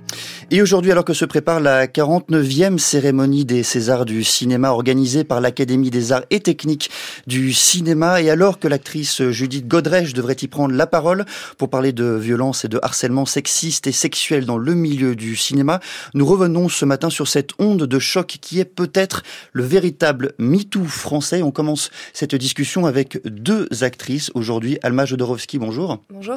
Vous êtes à vos côtés Zita Enro, bonjour. Bonjour. Vous êtes actrice, je le disais, membres toutes les deux du collectif ADA, l'association des actrices. Et je voulais commencer par une citation de Marianne Denicourt euh, que j'ai trouvée dans le journal Libération. Elle dit, si j'ai souhaité prendre la parole, je la cite, c'est pour ne pas laisser seules les autres actrices qui s'expriment et dont elle mesure le courage. Elle parle de certains films également dans les années 80 comme d'une entreprise d'écrasement qui provoque des ruptures de solidarité entre les femmes bien qu'on se serrait les coudes. Fin de citation. Est-ce que si vous avez choisi de venir toutes les deux, puisque vous avez voulu venir toutes les deux ce matin, c'est aussi pour démontrer, illustrer cette solidarité? Qui souhaite commencer? Euh, bah moi je, je souhaite commencer. Euh, oui, en effet, elle est très belle cette citation parce que et ça, ça fait complètement écho en fait au cœur de, de l'ADA, l'association donc on a créée il y a à peu près euh, il y a environ deux ans. Qui est née en fait d'échanges entre actrices. On a ressenti le besoin de se rencontrer et d'échanger ensemble sur des situations auxquelles on pouvait être confronté dans notre métier, des situations de, de, de, violence, euh, euh d'injustice. Et c'est vrai que cette solidarité qui est en jeu à l'ADA euh, est vraiment primordiale parce que c'est avec cette solidarité qu'on casse... qu'on casse euh, des, des, réflexes de domination et, des, et, des, euh, et qu'on peut comprendre ensemble des situations de violence et de sortir de l'isolement. Donc nous, l'ADA, euh, c'est une, une association transféministe et antiraciste. Donc c'est très important.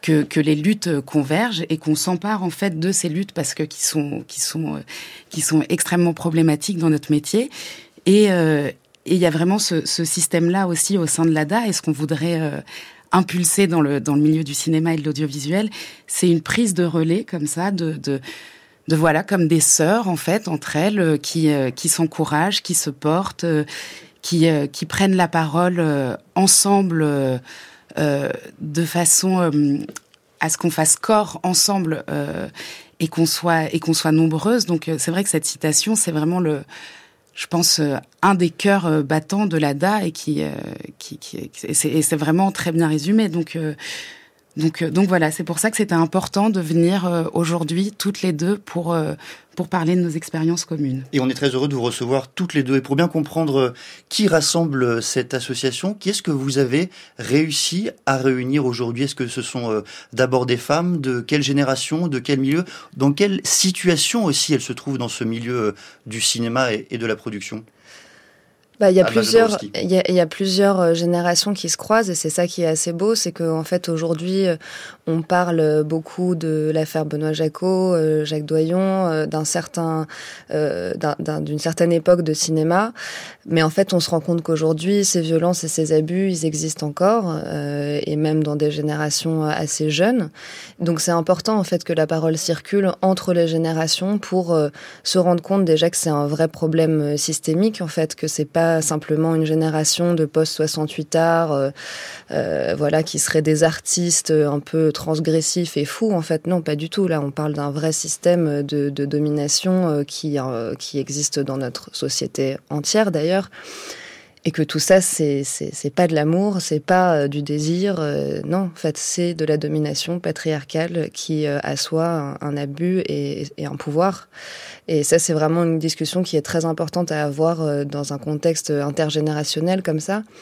Et nous, on se retrouve euh, principalement entre femmes pour l'instant. De temps en temps, on a des réunions mixtes quand on a des intervenants, parce qu'on essaye aussi euh, de vraiment en fait euh, avoir une place à la table des discussions qui animent notre milieu, qui sont en cours, donc que ce soit avec des syndicats, avec des, des, des, agents, des producteurs, des et puis tous les nouveaux métiers qui émergent aussi, des coordinatrices d'intimité par exemple. On en reparlera évidemment. Donc voilà, on, on invite aussi ces personnes à discuter avec nous et, et à vraiment réfléchir euh, collectivement à tout ça. Zita Enro, est-ce que euh, il vient d'être approché, en tout cas, euh, les, violences, les violences d'hier, hein, celles des années 70, 80, parfois même 90, et ce mm. que vous, vous vivez aujourd'hui comme actrice, il y a une continuité évidente, forte pour vous Il n'y a pas de rupture d'époque? Si, il y a quand même une rupture d'époque. Euh, même on le voit aussi avec euh, avec euh, toutes les réalisatrices qui émergent. C'était pas le cas il, y a, plusieurs décennies. Donc oui, en effet, il y a une rupture d'époque, mais quand même, on retrouve voilà ce, ce, système de domination qui est à l'œuvre et qui en fait qui perdure. Et donc nous là, notre notre constat, c'est de se dire, en fait, il y a il y a trop de femmes qui qui ont souffert de ça il y a trop d'actrices qui ont été brisées par ça. Et, euh, et donc, c'est réellement comment faire pour plus que ces situations se reproduisent? Comment faire pour créer, euh, en fait, faire de nos plateaux, faire de notre lieu de travail un endroit euh, qui soit sécurisant. Ouais, qui soit sécurisant et dans lequel on, on se dise, ok, on peut complètement s'exprimer en tant qu'actrice euh, sans avoir peur euh, d'être euh, d'être attaquée, harcelée, abîmée. Et c'est et c'est vrai que le fait de voir que ça perdure, que des actrices de 20 ans sont aussi touchées par mmh. ça, c'est un constat qui est assez terrible. Mais c'est pour ça que c'est magnifique, là, cette, cette prise de conscience collective que Judith Godrèche euh, porte sa voix et porte ce combat et qu'elle soit entendue, euh, euh, c'est c'est impératif, quoi. C'est vous avez, vous avez employé un mot, Zita en roue, la, la, peur, celui de la peur. Il vous arrive d'avoir peur régulièrement, parfois, lorsque vous vous rendez à un casting, lorsque vous êtes sur, un, sur un lieu de tournage? Alors, en fait, c'est pas, pas une espèce de peur de se dire en fait, la peur, elle est plus, je vais dire, elle est plus mesquine. C'est plus euh, dans le sens quand on arrive, qu'on est, une jeune femme actrice et qu'on arrive sur un plateau. C'est vrai qu'on est euh, quasiment immédiatement dans un rapport de défiance aussi et de devoir prouver euh, sa légitimité à être là et d'être considéré à sa juste valeur et, et c'est vrai que c'est cet état euh, permanent de défiance et une espèce d'état d'affirmation de quelque chose qui nous prend de l'énergie en fait sur euh, sur l'énergie qu'on doit mettre au service de notre métier, le fait de jouer la comédie. Et, euh, et c'est vrai que c'est c'est c'est c'est cette espèce d'état comme ça permanent qui est qui est qui est épuisant en fait, qui fait qu'on voilà, qu'on passe, euh, qu'on donne énormément d'énergie à essayer de se, défendre et affirmer une place, quoi. Alma Jodorowsky, cette peur, vous la ressentez de la même façon, d'une manière insidieuse également? Oui, oui, je, vois tout à fait de ce, dont veut parler Zita. Euh, je pense qu'il y a aussi... Euh, comment dire, chaque, chaque, on peut pas non plus euh, mettre euh, nos, positions ne sont pas les mêmes en fait selon euh, notre poids économique, notre notoriété, c'est deux choses qui vont ensemble. donc en fait, c'est ça qui est intéressant, je trouve, dans la, la libération de la parole et de l'écoute entre femmes de ce milieu. C'est aussi de solidariser là-dedans et de s'apporter des outils pour euh, se sentir justement légitime, comme disait Zita. Euh, c'est-à-dire que quand on arrive sur un plateau de tournage et que on a 18, 19, 20 ans, parce qu'il y a aussi quand même beaucoup de rôles euh, de cet âge-là. On se sent pas forcément légitime de dire ben voilà, je, je suis une adulte, c'est mon travail, je vais participer à la conversation, à la création collective, etc. Donc on peut se retrouver très vite dans une place euh, où on est finalement dans une espèce de soumission. Enfin, en tout cas, on ne prend pas forcément sa place.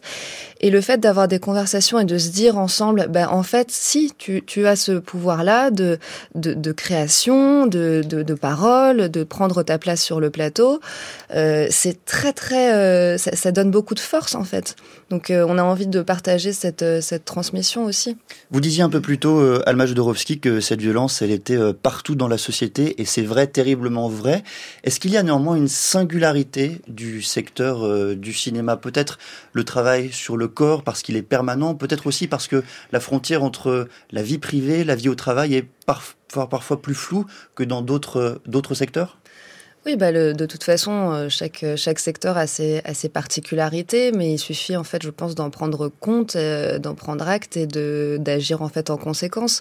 C'est vrai qu'on utilise notre corps, on utilise nos émotions, et que pour les utiliser au maximum et au mieux, euh, ça, ça me semble juste absolument logique qu'il faut qu'on soit entouré euh, de manière bienveillante et sécurisante pour justement pouvoir se sentir libre.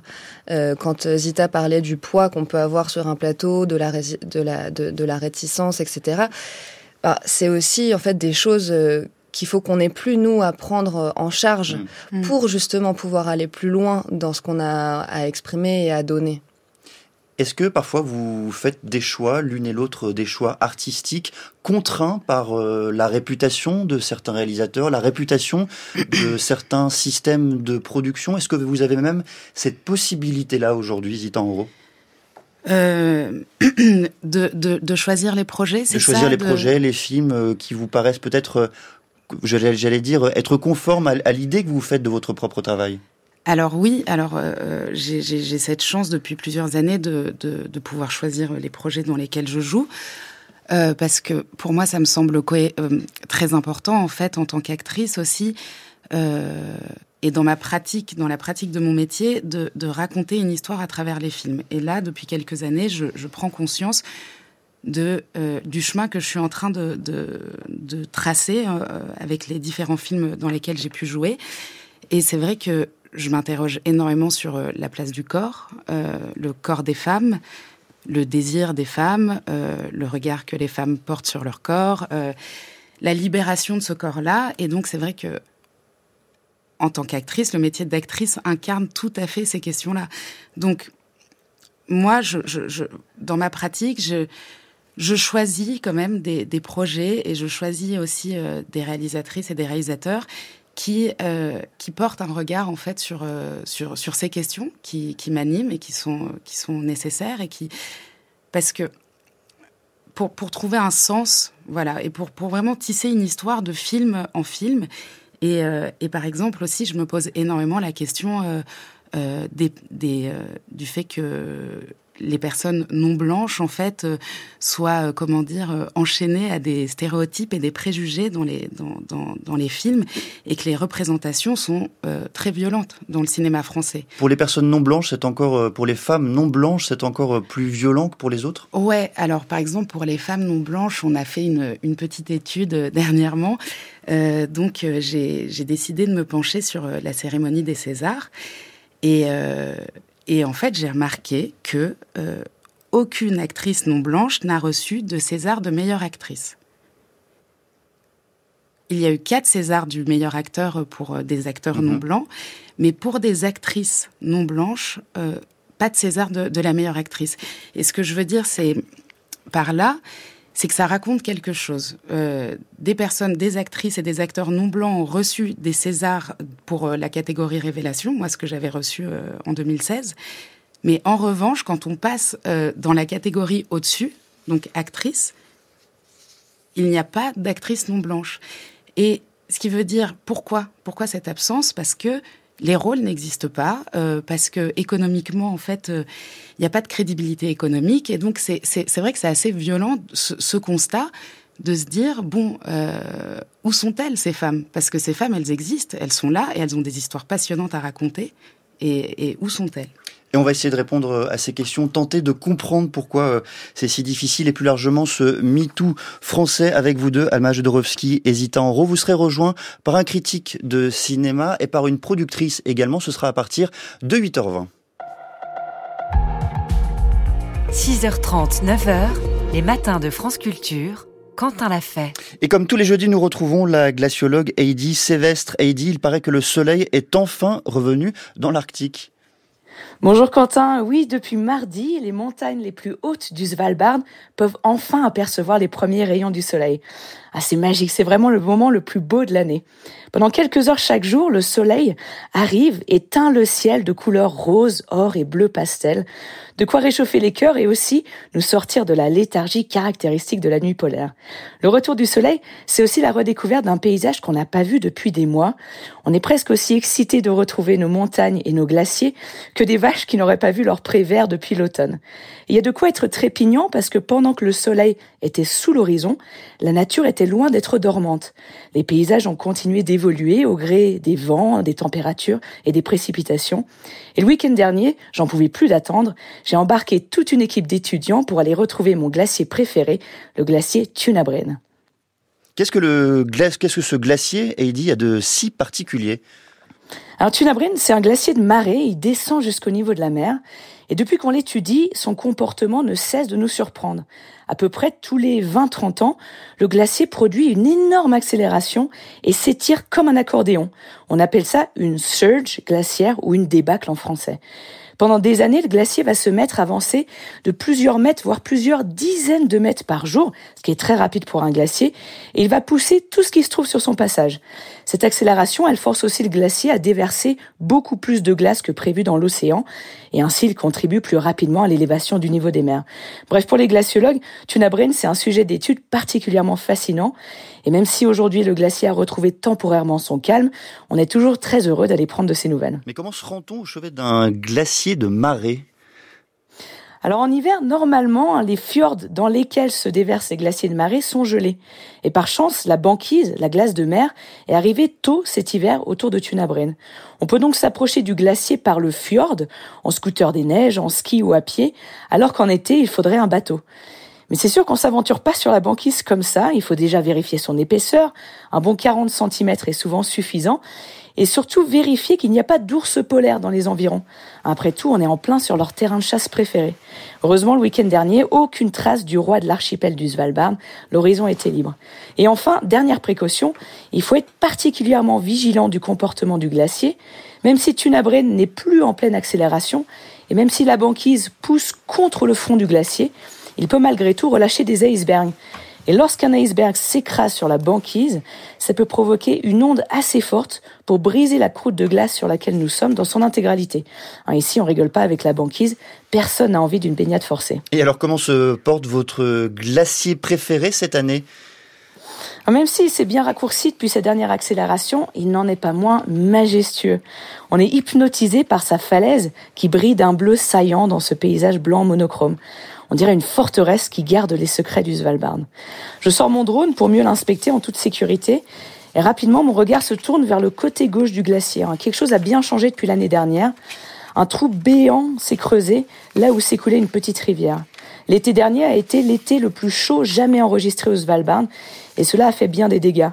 La glace a dû tellement fondre pendant l'été qu'une arche de 25 mètres de haut et bien 40 mètres de large s'est formée. La forteresse de glace montre des signes de fragilité. Le retour du soleil lève parfois le voile sur des horreurs qu'on aurait préféré ne pas voir. Alors pendant les prochaines semaines, je vais continuer à vous emmener sur le terrain au Svalbard. Espérons que nous n'aurons pas plus de mauvaises surprises. Eh bien, merci en tout cas de nous faire euh, voyager, Heidi Sevestre, et merci à vous si vous nous retrouvez. Nous sommes le jeudi 22 février. Vous écoutez France Culture, il est 8 heures.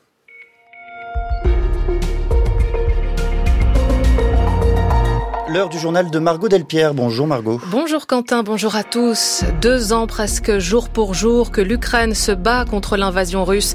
Témoignage à suivre d'une veuve de soldats. Certains en Ukraine trouvent leur compensation financière trop élevée.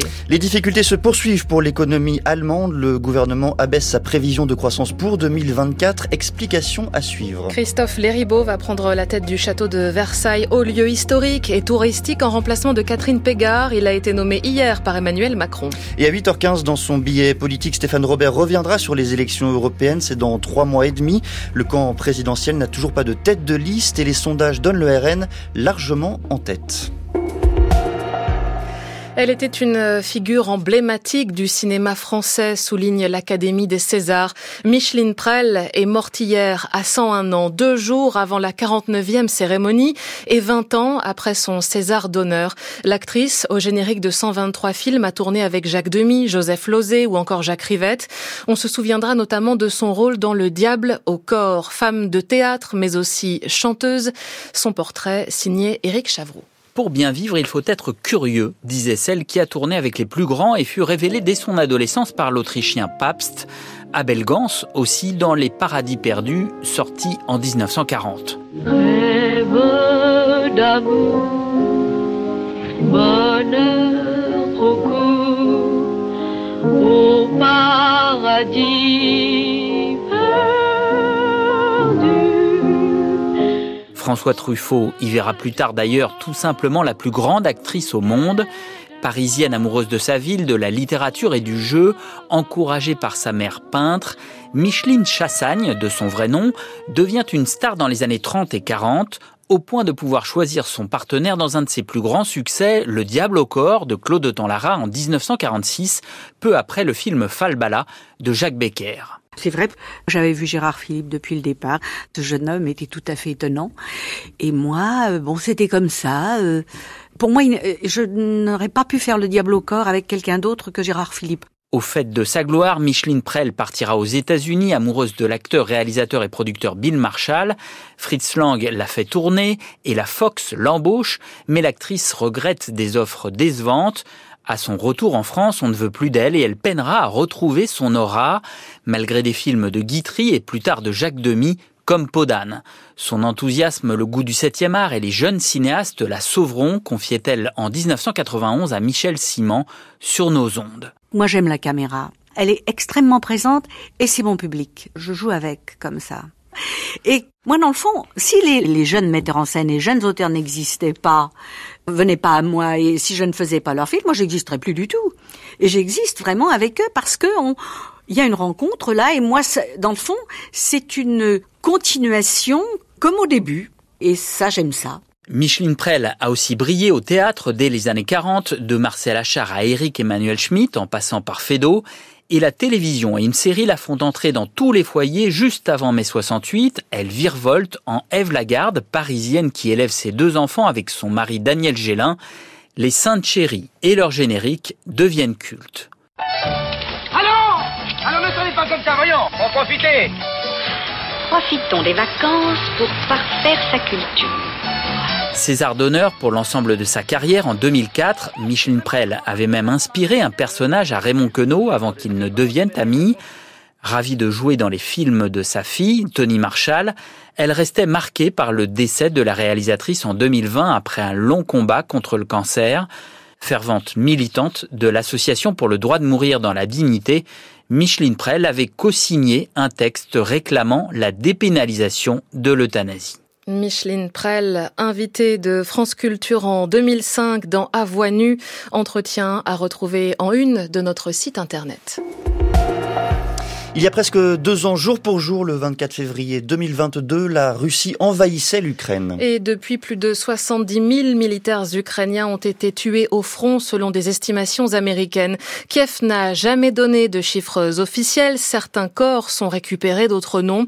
Pour les veuves de soldats, au-delà du deuil, il leur faut affronter une partie de la société ukrainienne qui trouve que les compensations financières qu'elles reçoivent sont trop élevées. Témoignage recueilli en Ukraine par Vanessa Descoureaux. C'était le 8 septembre de l'année dernière.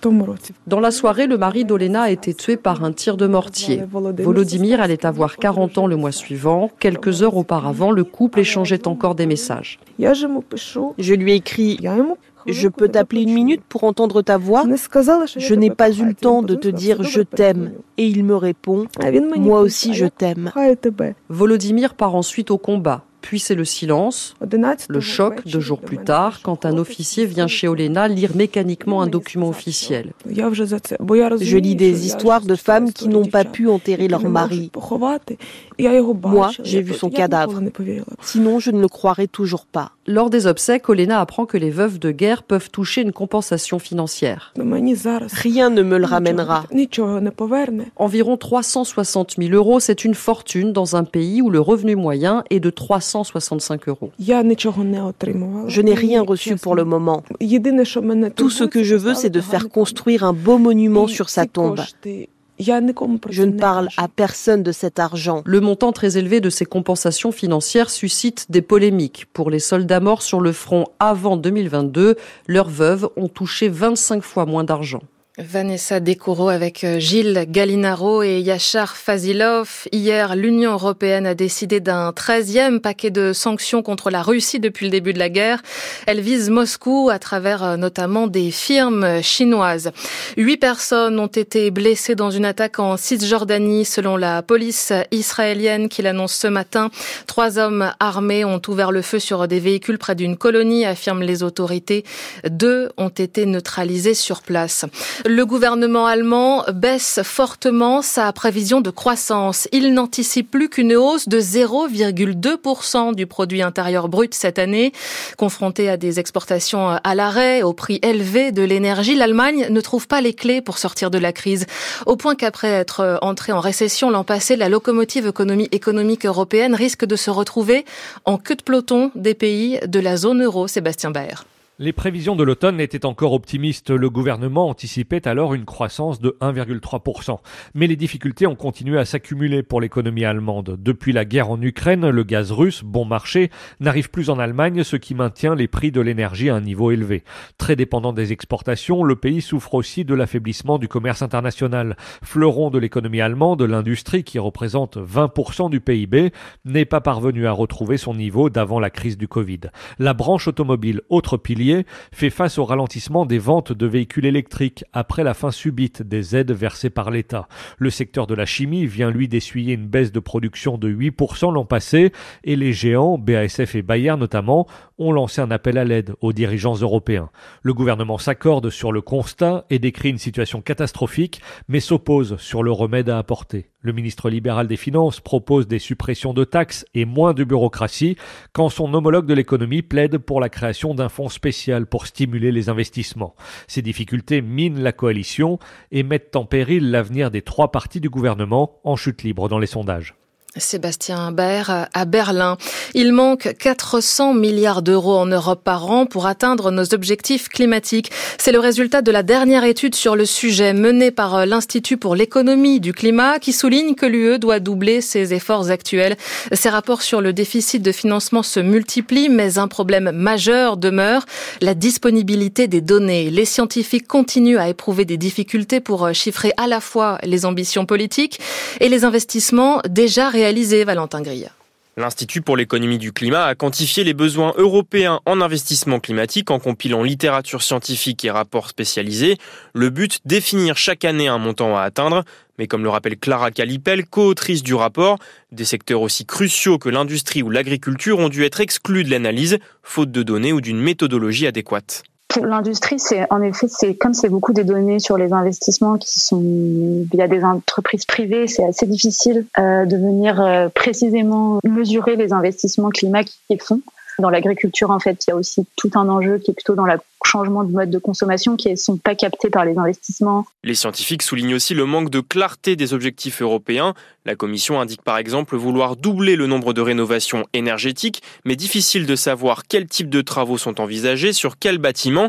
Or, dans certaines industries comme l'énergie, mieux quantifier les besoins est un préalable pour agir politiquement. Sur les investissements dans les réseaux électriques. Ça, c'est quelque chose où l'Union européenne elle a un rôle à jouer, notamment sur les réseaux transfrontaliers, puisque sans euh, fonds de l'Union européenne, il n'y a pas de développement de réseaux transfrontaliers. Donc l'idée, c'est de dire, si on a une bonne image de ce qu'il faut faire, c'est là qu'on va pouvoir donner les réponses euh, politiques les plus adaptées euh, pour chacun des secteurs. L'une des pistes pour mieux appréhender les politiques climatiques, c'est justement d'établir des feuilles de route plus détaillées secteur par secteur.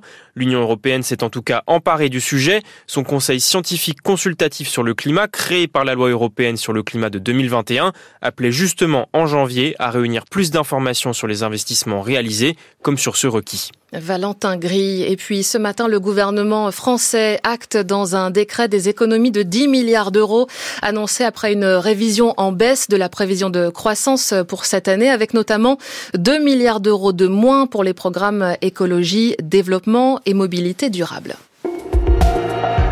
8h11, la suite du journal Margot Delpierre. Des manifestants ont pénétré hier au siège de Lactalis, le géant de l'industrie laitière, avant d'être évacués. Ils étaient environ 200 à Laval à l'appel de la Confédération paysanne pour réclamer une meilleure rémunération des éleveurs. D'ailleurs, pour ce faire, le gouvernement va présenter d'ici l'été un nouveau texte de loi pour renforcer le dispositif Egalim. L'exécutif continue de faire des annonces pour tenter d'apaiser la colère des agriculteurs avant l'ouverture du salon samedi à Paris. L'agriculture culture fait partie des intérêts fondamentaux de la nation, a expliqué hier le Premier ministre Gabriel Attal, au même titre que sa sécurité ou sa défense. Cela pourrait paraître anachronique, mais la bataille pour le RPR est lancée avec l'espoir de récupérer l'héritage du parti gaulliste. Le Rassemblement national, Renaissance, les Républicains, chacun se dit plus légitime que l'autre. D'ailleurs, mardi soir, Jordan Bardella a annoncé le lancement dans un mois d'états généraux de l'immigration dans la lignée de ceux organisés par le RPR il y a 34 ans, Jeanne Serrin. Le front de cette bataille s'est d'abord installé dans les Bouches-du-Rhône. En juin 2023, le député RN Franck Alizio a racheté le sigle RPR et son logo qui n'était plus exploité depuis la disparition du parti en 2002. Il crée alors son micro-parti du même nom, un moyen d'inscrire dans le marbre son héritage avec le parti gaulliste ce sont nos idées, ce sont nos, racines. Parce que moi, ma première carte, elle a été au RPR. Ce RPR qui était plutôt celui de Pasqua, de Seguin, de cette droite populaire, sociale, patriote, avant qu'il soit dissous pour créer l'UMP, qui a fini de, trahir les idées qui étaient celles du RPR à l'origine. Mais cette action suscite l'indignation de l'ex-LR, aujourd'hui membre de la majorité Renaud Muselier, président de la région PACA. Il y a une semaine, il lance son mouvement, le RPR mais cette fois-ci pour Rassemblement pour la région.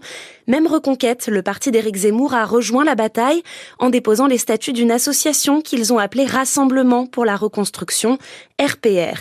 Mais alors pourquoi cette bataille autour d'un parti mort et enterré? Eh bien parce que le RPR, c'est tout un symbole. En revendiquant l'affiliation, le RN vise à en tirer de la crédibilité, analyse Émilien Warvial, docteur en sciences politiques, spécialiste de la droite. Le RPR, il vient de manière un peu plus symbolique, quoi, y compris pour des, des questions de dédiabilisation. On veut recréer cette droite du RPR avec tout ce que ça peut symboliser en termes de grandes valeurs gaullistes, de souverainisme. Si on veut séduire un électorat de droite traditionnel, et eh ben ça peut être quelque chose d'intéressant de dire on est les vrais continuateurs de ça. Car c'est bien là le deuxième objectif de la manœuvre, asphyxier les républicains qui ont déjà du mal à exister entre la majorité macroniste et les partis d'extrême droite. La France reconnaissante vous accueille, a lancé hier soir Emmanuel Macron devant les cercueils de Missak et Méliné Manouchian. Le résistant fusillé il y a 80 ans sous l'occupation est entré au Panthéon avec à ses côtés son épouse. Hommage rendu aussi à ses compagnons d'armes également fusillés. Le château le plus visité au monde, Versailles, change de président. Christophe Léribaud, 60 ans, qui s'occupait jusque-là des musées d'Orsay, de l'Orangerie, a été nommé par Emmanuel Macron. Il succède à Catherine Pégard, qui semblait inamovible. Elle a été renouvelée trois fois à ce poste et c'est la fin de 12 ans de règne, Aurore Richard.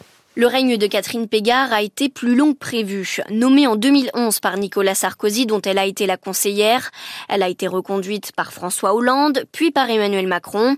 Sa présidence devait prendre fin en 2022, la loi limitant à trois le nombre de mandats pour les établissements publics. Et puis à ce moment-là, elle dépasse déjà d'un an la limite d'âge légal pour ce poste fixée à 67 ans.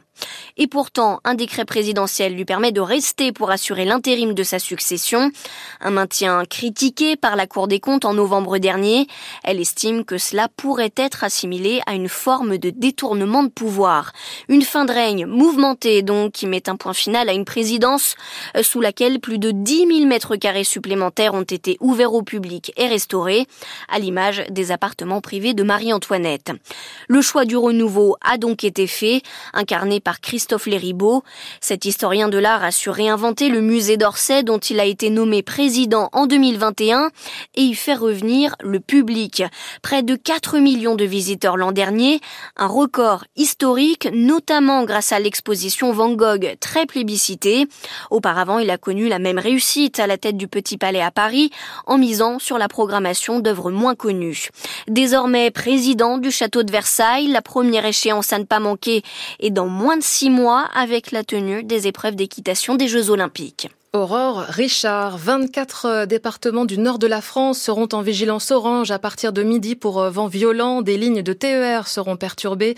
Les Deux-Sèvres et la Vendée sont aussi en orange mais pour euh, pluie inondation. Un temps agité donc. 9 degrés à Cherbourg cet après-midi, 13 à Paris et Lyon jusqu'à 15 à Marseille. 8h16, les matins continuent, Quentin l'a fait. Merci beaucoup Margot Delpierre. À suivre, euh, suite de notre discussion sur le MeToo du cinéma français, vestige d'une époque ou stigmate d'un milieu, mais dans quelques instants, le billet politique avec vous, Stéphane Robert, bonjour. Bonjour Quentin. Et aujourd'hui, les élections européennes inquiètent la majorité présidentielle. Oui, car elle n'a toujours pas de tête de liste et il y a un risque de vote sanction à l'encontre du pouvoir exécutif. Dans quelques instants.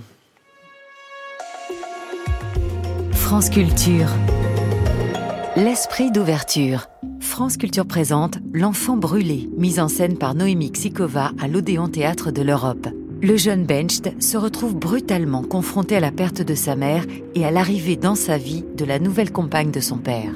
Perdu entre tristesse et désir, il va devoir se frayer un chemin de l'enfance vers l'âge adulte. Adapté du roman culte de Stig Dagerman, la pièce explore avec subtilité les eaux troubles de la fin de l'adolescence. L'Enfant brûlé du 27 février au 17 mars aux ateliers Berthier de l'Odéon, un partenariat France Culture.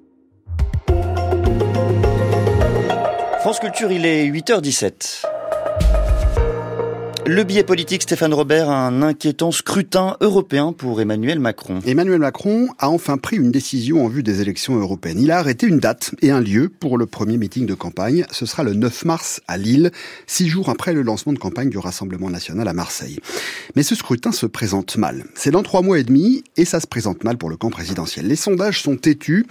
Ils accordent une confortable avance à la liste conduite par Jordan Bardella sur celle qui portera les couleurs du président et ça fait des mois que ça dure. Selon les enquêtes, l'écart oscille entre 7 et 12 points. Plus grave encore, depuis quelques semaines, tous les instituts donnent à la liste macroniste un score inférieur à 20%. Il faut bien sûr être prudent avec les sondages. La campagne électorale n'a pas encore vraiment démarré et pour ce type de scrutin, beaucoup d'électeurs se décident au tout dernier moment. Mais tout de même, ils donnent une tendance et la dynamique n'est pas en faveur du camp présidentiel. L'un des problèmes d'Emmanuel Macron est qu'il ne trouve personne pour conduire sa liste. Il, aurait, il avait un candidat naturel, l'ancien chef de file des députés macronistes au Parlement européen, Stéphane Séjourné, mais il l'a fait entrer au gouvernement, au ministère des Affaires étrangères. Il faut donc, Stéphane, lui trouver un remplaçant. Et ce n'est pas simple, car les refus s'enchaînent. Bruno Le Maire et Elisabeth Borne ont poliment décliné. Son ancien ministre de l'Agriculture, Julien de Normandie, également. Il a fait publiquement savoir qu'il avait d'autres projets. Le nom du commissaire européen Thierry Breton fut un temps évoqué, mais il ne semble aujourd'hui plus en être question. Emmanuel Macron s'est alors tourné vers d'autres Bretons, des Bretons de Bretagne. Jean-Yves Le Drian, son ancien ministre des Affaires étrangères, et puis son ami Richard Ferrand, ex-président de l'Assemblée nationale. L'un est du Morbihan, l'autre du Finistère. Car c'est en Bretagne que le chef de l'État a enregistré ses meilleurs scores à la présidentielle de 2022. C'est la région qui a le mieux résisté à Marine Le Pen. Et il considère que la clé du scrutin européen réside dans le degré de mobilisation de ces électeurs qui ont voté pour lui il y a deux ans. Il voulait par conséquent un breton pour conduire la liste. Seulement, là encore, Jean-Yves Le Drian et Richard Ferrand ont refusé. Depuis, Emmanuel Macron semble ne plus savoir vers qui se tourner. Des candidatures improbables ont surgi, celle de l'ancien journaliste Bernard Guetta, élu député européen il y a cinq ans, à qui personne n'avait pensé jusqu'ici. L'ami d'Édouard Philippe, le député européen Gilles Boyer, a proposé de ressusciter Clément Beaune, l'ex-ministre des Transports, qui est en froid avec le président et qui a été évincé du gouvernement à l'occasion du remaniement. Aux dernières nouvelles, Emmanuel Macron souhaiterait désormais désigner une femme. Et il hésite entre Valérie Hayé, actuellement à la tête du groupe Renaissance au Parlement européen, mais qui n'est pas du tout connue et identifiée en France, et puis Maude Bréjon, députée des Hauts-de-Seine, une habituée des plateaux télévisés, mais qui, elle, n'est pas une spécialiste des questions européennes. Bref, c'est le brouillard le plus complet. En attendant, et faute de mieux, c'est le Premier ministre Gabriel Attal qui fait campagne. À l'occasion de la présentation hier de ces nouvelles mesures pour l'agriculture, il en a profité pour attaquer le bilan du Rassemblement national au Parlement européen en la matière. Et naturellement, cette situation tourmente le camp du président. Oui, parce qu'il y a un réel risque, je vous le disais, de vote sanction à l'encontre d'Emmanuel Macron. La plupart des électeurs ne se prononcent pas sur un projet ou sur un bilan européen à l'occasion de ce scrutin. Les enjeux européens sont assez absents. Plusieurs enquêtes ont, ont été réalisées sur la question et elles montrent que l'Europe est mal comprise, perçue comme bureaucratique et lointaine. Et dans leur grande majorité, les Français n'ont pas le sentiment que c'est au Parlement européen que se prennent les décisions importantes. Ils considèrent par conséquent que leur vote ne changera pas grand-chose. Dans ces conditions, les élections européennes servent bien souvent de défouloir et prennent valeur de test national du rapport de force entre formations politiques. Et c'est là qu'elles constituent un risque pour le chef de l'État. Déjà parce qu'il y a un an à peine, il a fait voter une réforme très impopulaire, la réforme des retraites, et qu'elle est encore dans les mémoires. Ensuite, parce que les 49.3 à répétition déclenchés à l'Assemblée nationale par Elisabeth Borne ont installé le sentiment que le pouvoir exécutif brutalise le Parlement et que la démocratie fonctionne mal. Et enfin parce que euh, le virage politique opéré sur sa droite par Emmanuel Macron a pu potentiellement désarçonner des électeurs dont la sensibilité se situe plutôt au centre-gauche et qui pourraient par conséquent s'abstenir ou bien voter pour une autre liste que celle du président. Si réellement, si réellement c'est le cas, si réellement un vote sanction s'exprime le 9 juin, ça pourrait avoir des conséquences importantes. D'abord, ce serait un désaveu cinglant pour quelqu'un qui a fait de l'Europe un élément constitutif de son identité politique. Et puis, Emmanuel Macron se retrouverait affaibli, à la fois sur le plan européen et sur le plan national, ce qui compliquerait un peu plus encore la délicate situation dans laquelle il se trouve avec l'absence de majorité à l'Assemblée nationale. Merci beaucoup Stéphane Robert. Votre billet politique est à retrouver sur le site de France Culture, franceculture.fr et sur l'application Radio France.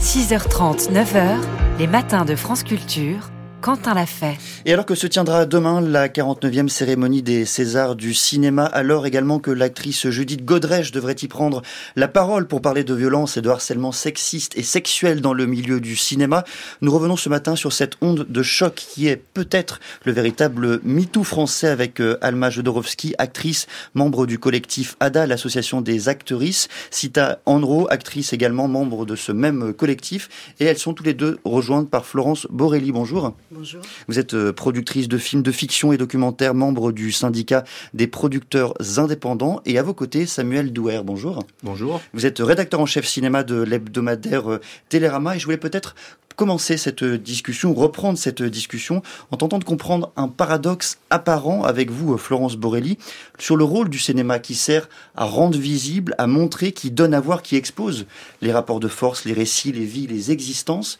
Et d'un autre côté, on réalise également que cette industrie du cinéma cache, dissimule, va mettre de côté ces mêmes rapports de force. Vous qui participez à fabriquer des films, comment est-ce que vous expliquez ce paradoxe, cette contradiction apparente? Bah, Disons que je ne suis pas sûre en fait qu'il y ait tant de paradoxes que ça. C'est-à-dire que le, la fabrication, ah pardon, la fabrication euh, d'un film, euh, c'est un microcosme avec des rapports psychosociaux assez particuliers en fait. C'est-à-dire que euh, nous allons euh, nous retrouver euh, collectivement euh, techniciens, euh, artistes, producteurs, euh, productrices, réalisateurs, réalisatrices dans un temps très court à fabriquer entre guillemets les images et les sons qui vont produire entre guillemets l'œuvre cinématographique finale. C'est un microcosme euh, assez particulier parce que la frontière entre la vie professionnelle et la vie privée est extrêmement ténue. En fait, il faut comprendre, euh, que euh, pendant six, huit semaines, dix semaines parfois, euh, des dizaines de personnes se retrouvent ensemble à fabriquer une œuvre d'art, hein, puisque le cinéma c'est un art et mhm. une industrie, dans des conditions assez particulières, souvent éloignées entre guillemets de leur lieu de vie, de leurs proches, euh, sous euh, la responsabilité entre de deux personnes qui sont le producteur, la productrice et le réalisateur et la réalisatrice, et qui vont agir entre guillemets euh, sur des temps extrêmement concentrés. Euh, avec des plans de travail extrêmement précis, où chaque minute coûte de l'argent, où euh, chaque minute doit être employée à être la plus efficace euh, possible. Cet éloignement, entre guillemets, de cette population, de ce collectif, des repères habituels, font que euh, effectivement les comment dire les rapports psychosociaux sont assez particuliers en fait beaucoup d'affectifs dans tout ça le lieu de travail moi qui suis productrice et employeur employeuse je ne sais pas comment on mhm. dit euh, je connais les règles du droit du travail, hein, et en même temps, je dois faire aussi avec cette communauté très particulière. On va revenir sur ces règles, sur ce droit du travail, mais avant cela, euh, dans la façon, euh, Florence Borelli, dont vous décrivez ce microcosme, vous mettez sur le même plan le réalisateur d'un côté, le producteur de l'autre, les deux organisateurs, j'allais dire, du tournage, et dans le même temps, on hérite en France d'une politique des auteurs où le réalisateur semble être tout puissant, en tout cas semble régner en maître sur des lieux de tournage, et on l'a bien vu notamment dans les années 80-90. Est-ce que cela est encore vrai aujourd'hui, et surtout, est-ce que ce sont des, des choses qui peuvent être tempérées du point de vue peut-être là de l'organisation? Euh, Évidemment, nous sommes dans un système en France, euh, d'ailleurs qui fait l'exception culturelle française, hein, il faut le dire, de ce qu'on appelle la politique des auteurs. En fait, il faut savoir que un réalisateur ou une réalisatrice a souvent une triple fonction en fait sur un film. Il est souvent dans le, cinéma d'auteur français co-auteur ou co-autrice de son scénario. Donc il a ce qu'on appelle un contrat de droit d'auteur scénario. Ensuite, il est réalisateur ou réalisatrice et là il cumule deux fonctions qui sont la fonction de réalisateur-réalisatrice en tant qu'auteur-autrice, et d'ailleurs on le rémunère pour ça, et ce qu'on appelle un technicien de mise en scène. Et donc il y a un statut très particulier qui correspond à ce statut de réalisateur ou réalisatrice, c'est qu'il est à la fois considéré comme le créateur. Euh, vous savez qu'en France, le droit d'auteur fait que euh, il y a une protection très forte du droit moral, par exemple, de l'auteur euh, et du réalisateur, et en même temps un technicien de mise en scène qui doit gérer son équipe, diriger ses acteurs et ses actrices. Et donc ce double statut qui est un statut fort et que nous, auquel nous tenons, parce que c'est ce qui fait effectivement aussi la qualité du cinéma français. C'est un statut qui fait que quelle est la frontière entre finalement le rapport entre guillemets de travail et le rapport créatif? Est-ce que c'est l'une des sources des dérives qu'on observe, qu'on qu'on met en, qu'on rend public aujourd'hui? Bah, évidemment, médiatiquement, on va plus s'intéresser à des cas comme euh, Gérard Depardieu et Benoît Jacot qu'à des cas de gens qui sont euh, strictement inconnus et qui n'ont pas, euh, d'une certaine manière, vos chapitres. Mais je ne pense pas que ça ne ça concerne que ces euh, auteurs-réalisateurs et ces acteurs très connus. Mais effectivement, euh, il y a aussi une autre dimension euh, pour un producteur ou pour une productrice, c'est la dimension économique. On, on, on fonctionne sur un système de préfinancement, c'est-à-dire qu'un producteur s'engage à livrer un film, on lui donne l'argent, enfin on lui donne on prend des droits aussi, hein. on, on, mais l'argent est là avant que le film soit fabriqué entre guillemets. Et donc, on y a une dimension très importante. C'est technique, mais c'est très important. C'est que le producteur ou la productrice a une garantie de bonne fin à donner. C'est-à-dire que, à partir du moment où vous commencez votre production de film, vous devez la terminer. Vous vous engagez à livrer un produit. Exactement. Sinon, euh, ben, vous devez rembourser, vous devez. Euh, Ce qui signifie que s'il y a un problème sur le plateau, si vous décelez un comportement euh, abusif, un comportement qui ne devrait pas avoir lieu sur un plateau, c'est très très compliqué d'arrêter Exactement. Et ça crée un, problème de rapport de force qui n'est pas tout le temps en faveur du producteur ou de la productrice. C'est-à-dire qu'il y a un rapport de force avec quand vous avez euh, monté le financement d'un film avec un acteur ou une actrice très connue, on sait qu'une partie du financement est liée à sa présence. Donc, nous avons des, outils hein, très simples de mise en retrait, etc. Comment vous demandez à l'acteur principal du film, en plein tournage, d'être mis en retrait et donc de ne plus tourner et de ne plus remplir son rôle. Et on ajoute, et on y reviendra, qu'il est effectivement en plus très difficile d'obtenir euh, gain de cause auprès, auprès des assurances. Samuel Douer, je voudrais vous interroger sur euh, un éditorial euh, paru dans Télérama le 9 février 2024. Je le cite, Nous ignorions la nature et la gravité de ces faits supposés, mais qu'avions-nous sous les yeux que nous n'avons pas su voir, que nous étions alors incapable de voir. Fin de citation. Est-ce que c'est ça le vrai sujet? C'est-à-dire c'est la difficulté à voir ce qu'on a sous les yeux parfois et depuis tant d'années? Oui, euh, il y a effectivement, on peut considérer ça comme un, comme un mea culpa de, la part de Télérama, qui avec, ce n'est pas le seul média, qui peut-être n'a pas su voir ce qui se passait dans, dans le monde du cinéma.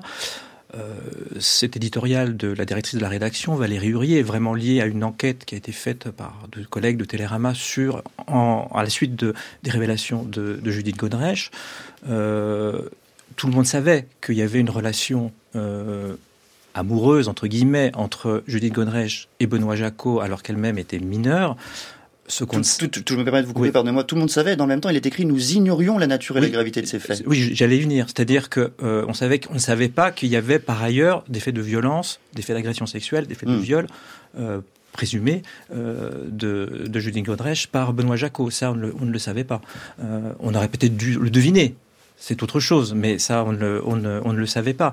Et effectivement, l'accumulation de témoignages de, femmes qui aujourd'hui osent parler, ont le courage de parler, pas un effet d'entraînement d'ailleurs. Je, pense que dans la première partie du débat, euh, Zita Enro et Alma Jodorowsky ont parlé de sororité. C'est ça qui se joue aussi. C'est-à-dire qu'il y a, euh, on sait que Judith Godrèche a eu le courage de parler parce qu'elle a lu le livre de Vanessa Springora, Le consentement, et elle-même, le témoignage de Judith Godrèche va entraîner probablement Isilde Lebesco à s'exprimer sur sa relation avec Benoît Jacot. Euh, Julien Roy aussi à s'exprimer sur sa relation avec, avec Benoît Jacot.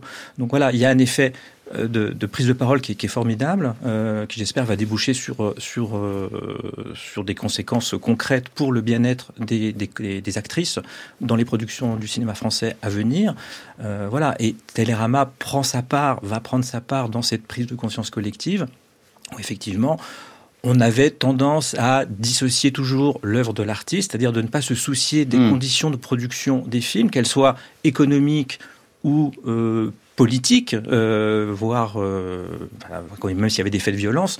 là, évidemment, aujourd'hui, on, a pris conscience de ça et on va évidemment parler euh, de, des conditions de production des films quand il y a lieu d'en parler. Cela signifie par exemple que lorsqu'un film euh, paraîtra, sur la manière de faire de la critique, d'écrire de la critique, vous contextualiserez d'une autre manière? Euh, Oui, alors on a déjà commencé. Moi-même, il y a eu la sortie il y a quelques mois d'un film de Philippe Garel, Le Grand Chariot, et en gros, je commençais à écrire ma critique du film quand on a appris qu'il y avait une, enquête qui révélait des, euh, plaintes de, jeunes actrices contre Philippe Garel pour euh, agression sexuelle ou harcèlement sexuel. Évidemment, dans mon texte, j'ai parlé de cette, de cette plainte, même si elle ne concernait pas ce film. Mais c'était impossible de ne pas parler euh, de ce qui arrivait à Philippe Garel. On a, euh, Télérama, enfin moi-même et Télérama euh, auraient paru complètement hors sol par rapport à ce qui se passait dans le débat public. Quid des films passés, des films qui sont sortis dans les années 70, 80, 90, ces films dont on parle aujourd'hui, qui parfois passent de nouveau à la télévision, que Télérama critique encore, encore aujourd'hui? Est-ce que là encore, la façon d'écrire au sujet de ces films va, ou ah, peut-être que ça a déjà commencé, mais se transforme Alors, ça a déjà commencé. De, manière générale, de toute façon, dès qu'il y a une, rediffusion d'un film à, la télévision, on, relit tous les textes pour savoir si on les repasse tels quels, on les actualise éventuellement. Et très souvent, même on les réécrit complètement, c'est d'autres plumes. Déjà parce que certains des journalistes, pour les films les plus anciens, bah, ils sont morts. Mhm. C'est toujours bizarre de, republier un texte posthume. Euh, et, euh, et, sinon, bah, oui, parce que le regard sur les œuvres a changé, la société aussi a changé. Donc on ne regarde plus un film des années 70 avec un regard d'aujourd'hui comme on le regardait à l'époque. Donc on le fait régulièrement, on le fera de plus en plus, et a fortiori pour les films des acteurs ou des cinéastes mis en cause aujourd'hui. Évidemment, euh, je, n'ai pas relu les critiques de certains films de Jacques Doyon euh, des années 80, notamment ceux où ils mettent en scène des jeunes euh, ou des jeunes, des jeunes femmes. évidemment qu'on va, si ces films repassent un jour à la télévision ou sur des plateformes, on va les revoir et on va les réécrire un texte en fonction de ce qui s'est passé depuis et avec le regard de ce que l'on sait depuis. Alma Jodorowsky, une réaction? Oui, non, c'est par rapport à ce que vous disiez euh, que je trouve très intéressant sur euh, la lecture de l'œuvre en fonction de, de, de, l'homme et de ne pas séparer euh, les deux. C'est très important, mais, mais c'est aussi important, je pense, d'avoir une lecture critique comme ce que vous évoquiez là, de ce qui, est, ce qui existe dans la fiction, de, de, qu'on représente et de ce qui va ensuite infuser dans la société comme, comme modèle aussi, et qui est, en fait, je pense qu'on a une responsabilité en tant que, en tant qu'artiste euh, et en tant que, que canaliste, euh, critique d'œuvres aussi, euh, de, de, relever ça et de proposer aussi d'autres d'autres imaginaires. Et ce qui est en train de se jouer en ce moment et depuis déjà plusieurs années c'est hyper important parce qu'en fait, c'est une ouverture et c'est une chance immense de pouvoir transformer les fictions aussi, euh, de pouvoir avoir des fictions qui ne sont pas euh, avec euh, de la de la de, de, la sexualisation de jeunes filles ou de l'érotisation de, de violence ou de domination, qui ne sont pas des films avec uniquement des personnes blanches dans leur casting principal, avec uniquement des histoires qui sont hétéronormées. Donc en fait, c'est une possibilité là qui, qui s'ouvre à nous et qui qui est en marche, qui est tellement réjouissante et joyeuse et dont il faut vraiment que qu'on s'empare pour pour changer notre regard aussi. Dans un message publié sur son compte Instagram hier, l'actrice Nora Hamzaoui a affiché son opposition à la sortie du dernier film de Jacques Doyon intitulé CE2 dont elle tient l'un des rôles principaux après la mise en cause du cinéaste pour des violences sexuelles par plusieurs actrices. Le film devrait sortir le 27 mars. Comment est-ce que vous réagissez peut-être l'une et l'autre Zitanro pour commencer à cette à cette réaction. Est-ce que c'est justifié selon vous, mais même sans émettre de jugement sur sur, sur sa démarche elle en propre? Oui, bien sûr. En fait, ce qui est difficile dans cette situation, quoi, dans toutes ces situations, il y a des situations d'abus sur des plateaux, c'est qu'on a tous participé à une œuvre et que et que et que c'est très important et qu'on a fait notre travail du mieux qu'on pouvait et qu'on a engagé énormément de nous à tous les postes. Et c'est d'ailleurs comme ça que le producteur justifie la sortie du film. C'est mm. d'abord une œuvre collective. Bah, voilà, c'est ça. C'est paradoxal, donc euh, donc on y est. Et donc euh, moi je trouve ça très important que que qu'on soit en effet euh, conscient, consciente et que et que les, les artistes se positionnent aussi parce que parce que c'est c'est c'est voilà en effet nécessaire. Mais de, voir son film euh, soit disparaître, soit ne pas exister parce que euh, à cause d'une personne euh, qui a qui, qui, qui, a qui a mal agi, qui a été violent, etc. De, voir que ce film disparaît ou ne va pas exister, voilà, c'est c'est terrible. Mais de toute façon, je pense qu'on doit en passer par là aussi et qu'on doit être finalement pendant un temps assez radical pour accompagner ce mouvement et pour justement ne plus ne plus ne plus être tolérant euh, par rapport à, des récits euh, qui véhiculent des images complètement euh, complètement dérangeantes en fait. Euh, donc, euh, donc voilà, moi, le, fait qu'on s'en empare et qu'on le dise et qu'on se positionne, c'est très important. Ça fait partie en fait de, de, nous, actrices, citoyennes en fait. On fait partie de ce monde. Il faut qu'on en parle et c'est comme ça, même si c'est dur. Samuel Douer, euh, on mentionnait le film de Jacques Doyon, CE2, qui devrait sortir en mars. Comment est-ce qu'on critique, s'il est possible de critiquer, comment est-ce qu'on critique un film comme celui-ci? Bonne question. Euh, alors, il se trouve que je suis le seul pour l'instant à Télérama à avoir vu le film, que je trouve plutôt réussi par ailleurs, et qui, euh, pour le coup, n'a pas, à mon sens, n'a pas de il n'y a pas de problème sur le contenu même du film. C'est même l'inverse, puisque c'est un film qui dénonce c'en est vertigineux quand on sait que le réalisateur est accusé par, ailleurs de viol, mais c'est un film qui dénonce le harcèlement scolaire et même le harcèlement sexuel entre enfants à l'école mmh. primaire. Euh, et c'est la petite fille qui est vraiment l'héroïne du film, qui est le personnage le plus positif, le plus mis en valeur par le, euh, par le, par le film. Donc le film, de ce point de vue-là, est inattaquable. Il est vrai que, voilà, par ce côté vertigineux du fait que le réalisateur lui-même est accusé euh, d'agression sexuelle, il va falloir évidemment l'intégrer dans, le, dans le texte. Voilà, donc évidemment, Télérama si le film sort bien le 27, ce qui n'est pas encore garanti, parce que je ne sais pas si beaucoup de salles vont se porter candidates pour l'accueillir. Euh, en tout cas, mais si le film sort bien en salle, euh, Télérama critiquera ce film dans ses pages cinéma, comme il le fait pour l'ensemble des films qui sortent chaque semaine en salle. Et évidemment, on reparlera de ce qui se passe autour de Jacques Doyon dans ce, dans ce texte. Florence Borelli. Oui, je trouve que cette euh, question est très importante en fait. C'est-à-dire qu'on parle beaucoup de fabrication, de euh, euh, de films euh, qui doit être réalisé, mais la question de la diffusion de, de, ces films. Moi, je dis que ce sont des films souvent mornés, c'est-à-dire que non seulement il y a tout un travail collectif, oui, parce que évidemment on se pose la question est-ce qu'il faut séparer l'œuvre de l'artiste, etc. Alors moi, j'avais une position euh, assez euh, euh, à l'ancienne. Donnez-la nous. Qui était, ben, comme le disait Zita, c'est-à-dire que l'œuvre cinématographique, ce n'est pas une seule personne. Et donc, pourquoi finalement punir d'une certaine manière hein, toute une équipe? On sait que les films se font sur plusieurs années. C'est de longues années de développement, de financement, de fabrication. Et en même temps, euh, c'est vrai que euh, mon regard a changé. C'est-à-dire que quand on dit que les choses évoluent, euh, oui, elles évoluent. Votre propre regard a Mon propre regard par rapport à ça, ma propre, comment dire, interprétation des choses, et surtout aussi peut-être parce que j'ai des enfants qui sont jeunes adultes et qui me parlent beaucoup de ces questions-là et qui sont extrêmement sensibilisés hmm. à ça. Et j'avais une, une, conversation avec eux, euh, ce sont deux fils et leurs euh, petites amies. Et eux, c'était clair. Ils disaient, nous, on n'ira pas voir ce, ces, ces films-là. À partir du moment où on apprend que il s'est passé telle ou telle chose, on n'ira pas les voir. Et donc, c'est-à-dire que la question de euh, euh, comment dire, euh, finalement, c'est une forme de suicide. Et c'est pour ça qu'on ne peut pas supposer que les producteurs et productrices sont complices de ça. C'est une catastrophe. En quelques mots, Florence Borelli, on sait que désormais, pour que les productions puissent bénéficier d'aide du CNC, les producteurs, les productrices sont obligés de suivre des formations aux, aux luttes contre les violences sexistes et sexuelles.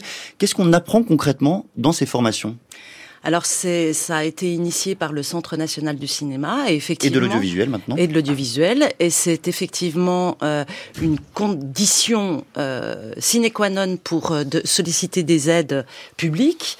Et donc c'est une formation qui est une formation courte, hein, c'est trois heures. Et effectivement, euh, au départ, c'était une formation qui était destinée uniquement aux producteurs et productrices, parce que ce sont des chefs d'entreprise et que ce sont surtout les employeurs et donc sont là pour euh, euh, euh, préserver le droit social, etc. Et là, tout dernièrement, parce que notre réaction, c'est une formation très intéressante, juridique, sociale, assez angoissante, parce que d'une certaine manière, c'est là que la plupart des producteurs ont appris que, en fait, ils étaient responsables de leurs équipes, non seulement sur le temps de tournage, mais aussi euh, sur euh, en dehors dans l'ensemble du cadre le soir, le matin, la nuit, le week-end, et donc euh, vraiment ça posait de sérieux problèmes. Et là, l'idée c'est de former collectivement les techniciens, les artistes, pour que les réalisateurs et réalisatrices, pour que tout le monde ait cette au moins cette formation et il faut faire de la prévention. C'est que comme ça qu'on y arrivera. Je me permets juste d'ajouter une chose et il faudrait aussi que dans cette formation, il y ait euh, quelque chose, même pas juste quelque chose, mais sur euh, les comportements racistes au sein de notre milieu qui sont partout. Et ça, c'est très important aussi de, l'ajouter. Donc, on serait ravis de, mm. de joindre à vous. Et là-dessus, euh, vous avez participé, Alma Jodorowsky, à une série qui s'intitule Split. Elle est signée Iris Bray et elle raconte d'autres formes de tournage possibles. En quelques mots, car on arrive déjà au terme de cet entretien. Tentez de nous euh, raconter. oui, oui, bah, Iris, euh, en effet, a voulu avoir un, plateau déjà avec une majorité de femmes et puis surtout de femmes féministes et qui avaient envie de raconter cette histoire aussi avec leurs engagements. et puis, on a travaillé oui, dans une dans une grande horizontalité, euh, euh, écoute, euh, collaboration, et, c'est vrai que comme ce qu'on disait tout à l'heure, ça ça nous permet en fait de donner beaucoup, de s'investir beaucoup, et voilà. Mais c'est quelque chose qui est en cours dans dans plein d'autres films aussi et expériences qu'on a pu avoir. Et ça signifie que vous-même vous participez à la conception du projet artistique avant même, j'allais dire même au niveau de l'écriture? Euh, ça peut, ça peut arriver dans des projets, ça peut arriver, oui. Après, euh, c'est pas forcément de se retrouver à avoir euh, chacun, chacune la même responsabilité et la même place dans la création. Moi, je remets pas en question que le réalisateur, la réalisatrice, c'est le capitaine du bateau, mais ce capitaine de bateau, il a un équipage qui fait avancer le bateau et il faut le, le prendre en considération aussi. Merci beaucoup à tous les quatre euh, d'être venus ce matin nous parler de, de ce MeToo français et surtout les, sur, les façons de, de transformer les choses, de les faire évoluer. Merci Alma Jodorowsky, Zita Enro, Florence Borelli et Samuel Douer. Vous écoutez France Culture, il est bientôt 8h45 et donc c'est bientôt l'heure du 8h45.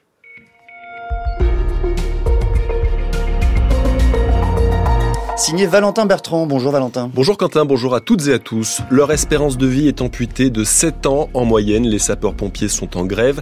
Ils demandent une loi pour mieux prendre en compte les risques sur leur santé. Jusqu'à dimanche, Paris accueille la première foire internationale d'art issue de l'intelligence artificielle. Un marché en plein essor, ce sera le dossier de ce journal.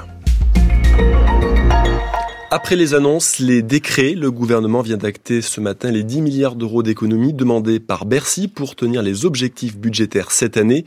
29 domaines sont affectés, dont l'écologie et les mobilités durables, amputées de 2 milliards. Le ministre de l'économie, Bruno Le Maire, avait aussi indiqué une réduction de 800 millions d'euros de l'aide au développement destinée aux pays les plus pauvres. Les sapeurs-pompiers sont en grève depuis deux semaines. Comme leur métier l'oblige, ils continuent de réaliser leurs interventions, mais ce mouvement, à l'appel du syndicat autonome des sapeurs-pompiers est très suivi, surtout dans les Alpes-Maritimes. Corentin DV, les pompiers réclament une meilleure prise en compte des risques de leur profession sur leur santé. En 2003, un rapport mettait en avant la nécessité de mettre en place une veille sanitaire des sapeurs-pompiers. 20 ans de lutte, mais toujours rien de fait selon le syndicat. Aujourd'hui, aucune donnée précise n'existe, mais on estime aux alentours de 2000 le nombre de pompiers atteints d'un cancer. Cela est dû aux fumées parfois toxiques qu'ils respirent, mais aussi aux retardateurs de flammes. André Goretti est président d'honneur du syndicat autonome des sapeurs-pompiers. Dans le cadre de la, de la prévention des incendies, euh, le mobilier est traité pour euh, retarder l'effet des flammes, pour que le, le, mobilier ne se consume pas ou ne s'enflamme pas très rapidement. Sauf que ces additifs, lorsqu'ils sont en contact avec les flammes, produisent des produits toxiques, des particules qui aujourd'hui ben, conduisent à développer des cancers. Et si nous ne prenons pas le soin de nous décontaminer, nous pouvons contaminer les autres personnes, mais aussi nos familles. Le syndicat réclame alors plus de protection, mais aussi d'accompagnement, car si aux États-Unis 28 cancers sont reconnus comme maladies professionnelles pour les sapeurs-pompiers, en France il n'y en a qu'un, une situation inacceptable pour André Goretti. Chez nous, en France, euh, ils nous considèrent comme de la chair à canon, donc il n'y a pas de suivi, il n'y a pas d'accompagnement, de prise en charge. Euh, on a l'impression de revivre ce qu'ont vécu malheureusement les travailleurs de l'amiante. Voilà, c'est notre expression, c'est le ras-le-bol. On ne veut pas être empoisonné, on considère être totalement méprisé par, euh, par le gouvernement, par nos employeurs. En moyenne, un pompier a une espérance de vie de 7 ans, inférieure à celle de la population en général. Des consultations chez le médecin jusqu'à deux fois plus chères d'un département à l'autre. L'UFC Que Choisir dénonce la pratique de plus en plus répandue du dépassement d'honoraires. Parmi les spécialistes, un sur deux est concerné, surtout dans les grandes villes. L'association de défense des consommateurs cite par exemple euh, une consultation chez le gynécologue elle peut atteindre 80 euros à Paris, là où le prix moyen est de 36 euros à Amiens.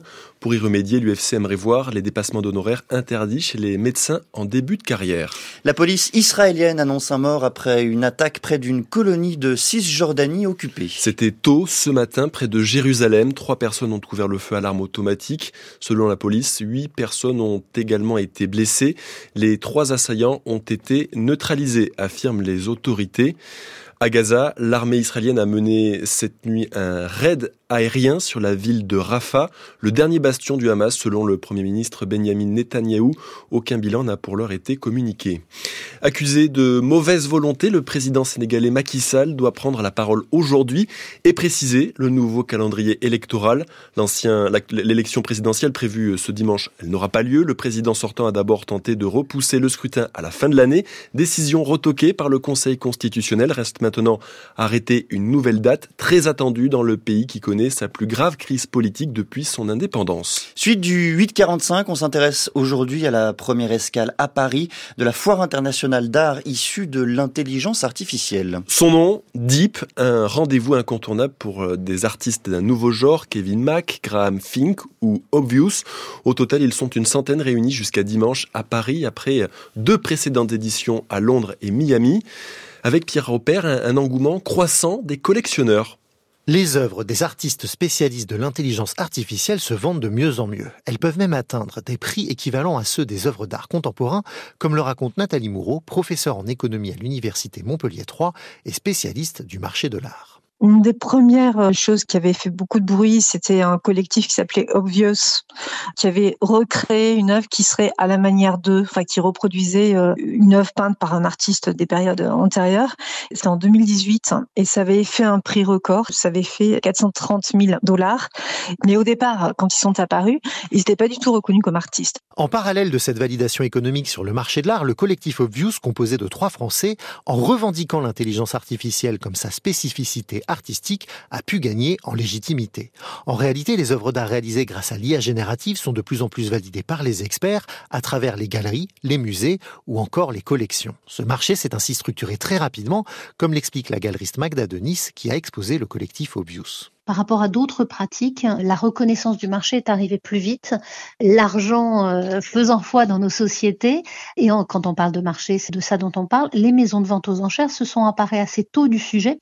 En tout cas, il y a eu une très forte accélération de 2018 à 2024 aujourd'hui, qui a fait que c'est assez structuré, les artistes sont plus que reconnus, il y a beaucoup de choses qui, se passent, oui. Reste la question de savoir qui achète ces œuvres d'art. Au-delà de la curiosité que suscite la technologie, elles ont attiré un tout nouveau public, Magda de Nice on constate que ça reste quand même en majorité des gens qui étaient moins identifiés sur le marché de l'art dit classique. Donc des nouveaux entrants. Il y a peut-être eu un influx au départ lié à, euh, à des transactions type crypto-monnaie.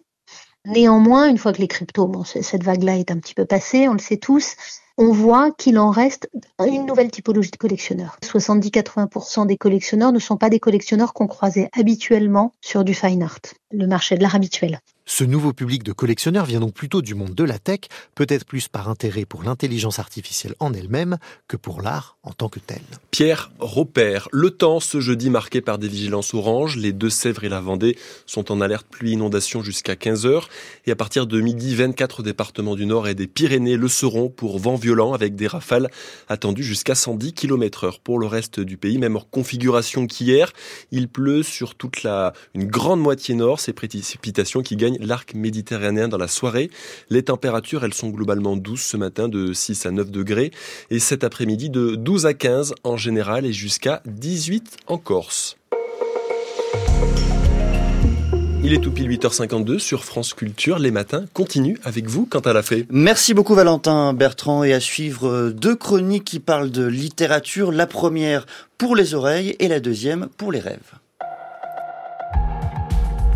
6h30, 9h, les matins de France Culture. Quentin l'a fait. Un monde connecté avec vous toute la semaine, Thomas Baumgartner. Bonjour. Bonjour Quentin, bonjour à toutes et à tous. Et ce matin, vous nous parlez de littérature pour les oreilles, c'est cela? Exactement. Il y a quelques jours, sur le site des Échos, le journal Les Échos, une tribune signée Vincent Gunther qui nous a attiré l'œil avec cette question en titre Faut-il un Netflix pour le livre?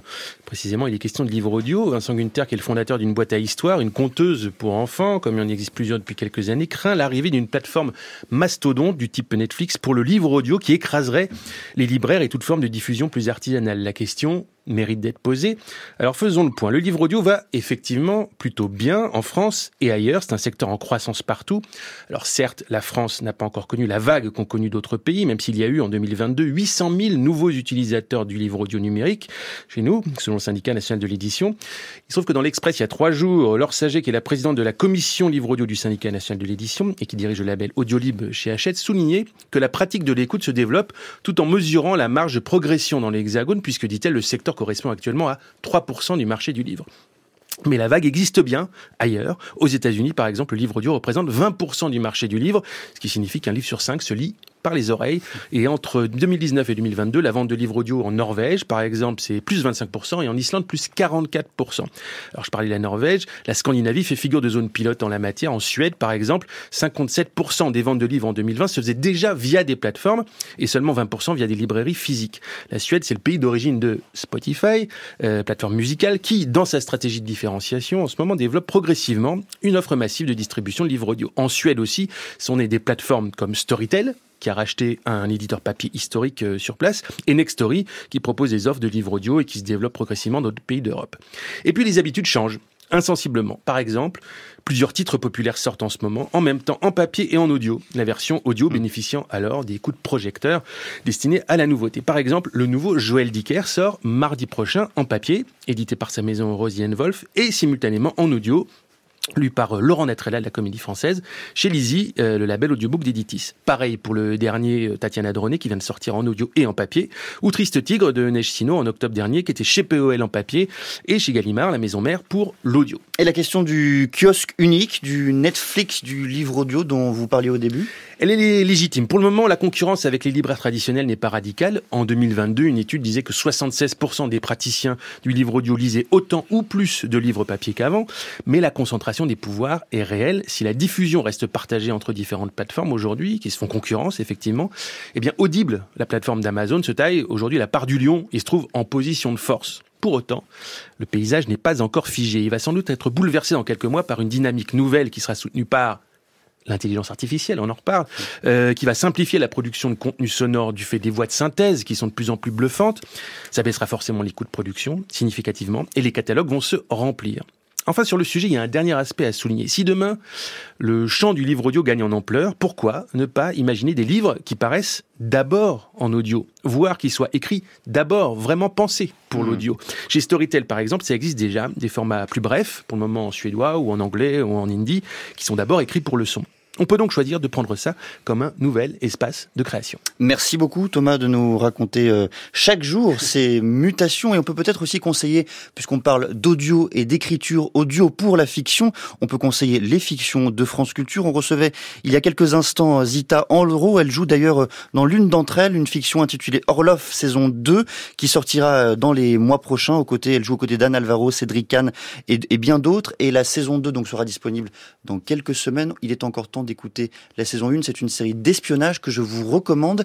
Et je me tourne vers un autre passionné de fiction, François Angelier. Bonjour. à toutes et à tous. Bonjour Quentin. Et vous évoquez, quant à vous, aujourd'hui, la muse d'Ada Amy Hennings et deux euh, ouvrages en particulier, La flétrissure et Prison. Oui, en lien avec le sujet de l'émission d'aujourd'hui, à l'occasion du centenaire du surréalisme euh, qu'on va fêter cette année 2024, euh, Amy Hennings, un peu de dadaïsme n'est jamais de trop. L'entre-deux-guerres n'a pas eu lieu. Entre 1918 et 1940, la guerre a continué, jour après jour, d'heure en heure, se contentant de muer et de migrer du front et des théâtres d'opérations navales et aériens à des lieux plus insolites comme les cabarets, les galeries d'art, les revues littéraires ou artistiques et les journaux intimes, troquant sa fureur nationaliste et sa démesure industrielle en effréné désir de rupture, des fêtes sans fin, affrontements philosophiques, épiphanies plastiques et combats de soi avec soi. Pour capter les sauts et sursauts de cette colère, il n'est que de lire les grands journaux et témoignages écrits féminins des années 20 et 30. Quelle lumière plus crue, plus nue, quelle lucidité plus suicidaire que celle qui ne cesse d'irradier du journal de Mireille Havé. Où trouver l'affirmation plus intense du lâcher-prise du corps, devenu harpe de David et pur instrument de jouissance, que dans le journal d'Anaïs Nin Quel regard plus altier et impérieux que celui de Catherine Pozzi et quelle mémoire plus terrible que celle de Kiki de Montparnasse. À ces quatre visions aux harmoniques bien dissemblables, bien se joindre grâce aux éditions Mont Métallifère et à la publication de deux textes, Prison et la flétrissure, superbement traduits par Sacha Zilberfarb et illustrés par Rebecca Tolins, la figure inouïe d'Amy Hennings, compagne du poète dadaïste allemand Hugo Ball, co-créatrice en 1916 de cet œil du cyclone artistique européen que fut le cabaret Voltaire de Zurich, chanteuse, actrice, diseuse, marionnettiste, Amy Hennings n'est pas réductible néanmoins à cette posture de muse fiévreuse et déhanchée de phénomène scénique de l'avant-garde dada. Ayant quitté le foyer familial à 18 ans, la radicalité toute ascétique de sa vie de pauvreté choisie et de misère assumée l'amène à l'errance, à la survie par des emplois insignifiants et même à la prostitution, principal sujet de flétrissure publié en 1920. La flétrissure évoquée là est plus qu'une déchéance morale ou un déshonneur social, mais bien avant tout la marque à même la chair, le stigmate infamant qui signale à jamais que ce corps est à vendre, que cette chair est un objet de négoce.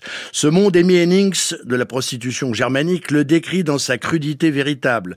Parure, costume, parler, rites sociaux, faune des clients, jusqu'à une fête entre filles et un des moments forts du récit. L'autre étant ce moment hallucinant où, pour 300 marques, elle tente de vendre son corps à un institut d'anatomie. Ils auraient pu disposer de mon corps à leur guise, ne l'ont-ils pas déjà fait de mon vivant? écrit-elle, avant d'ajouter Et j'imaginais un professeur tenant mon cœur dans sa main, qu'il l'observe autant qu'il le désire, jamais la science ne pourra dire ce qui bat là si furieusement.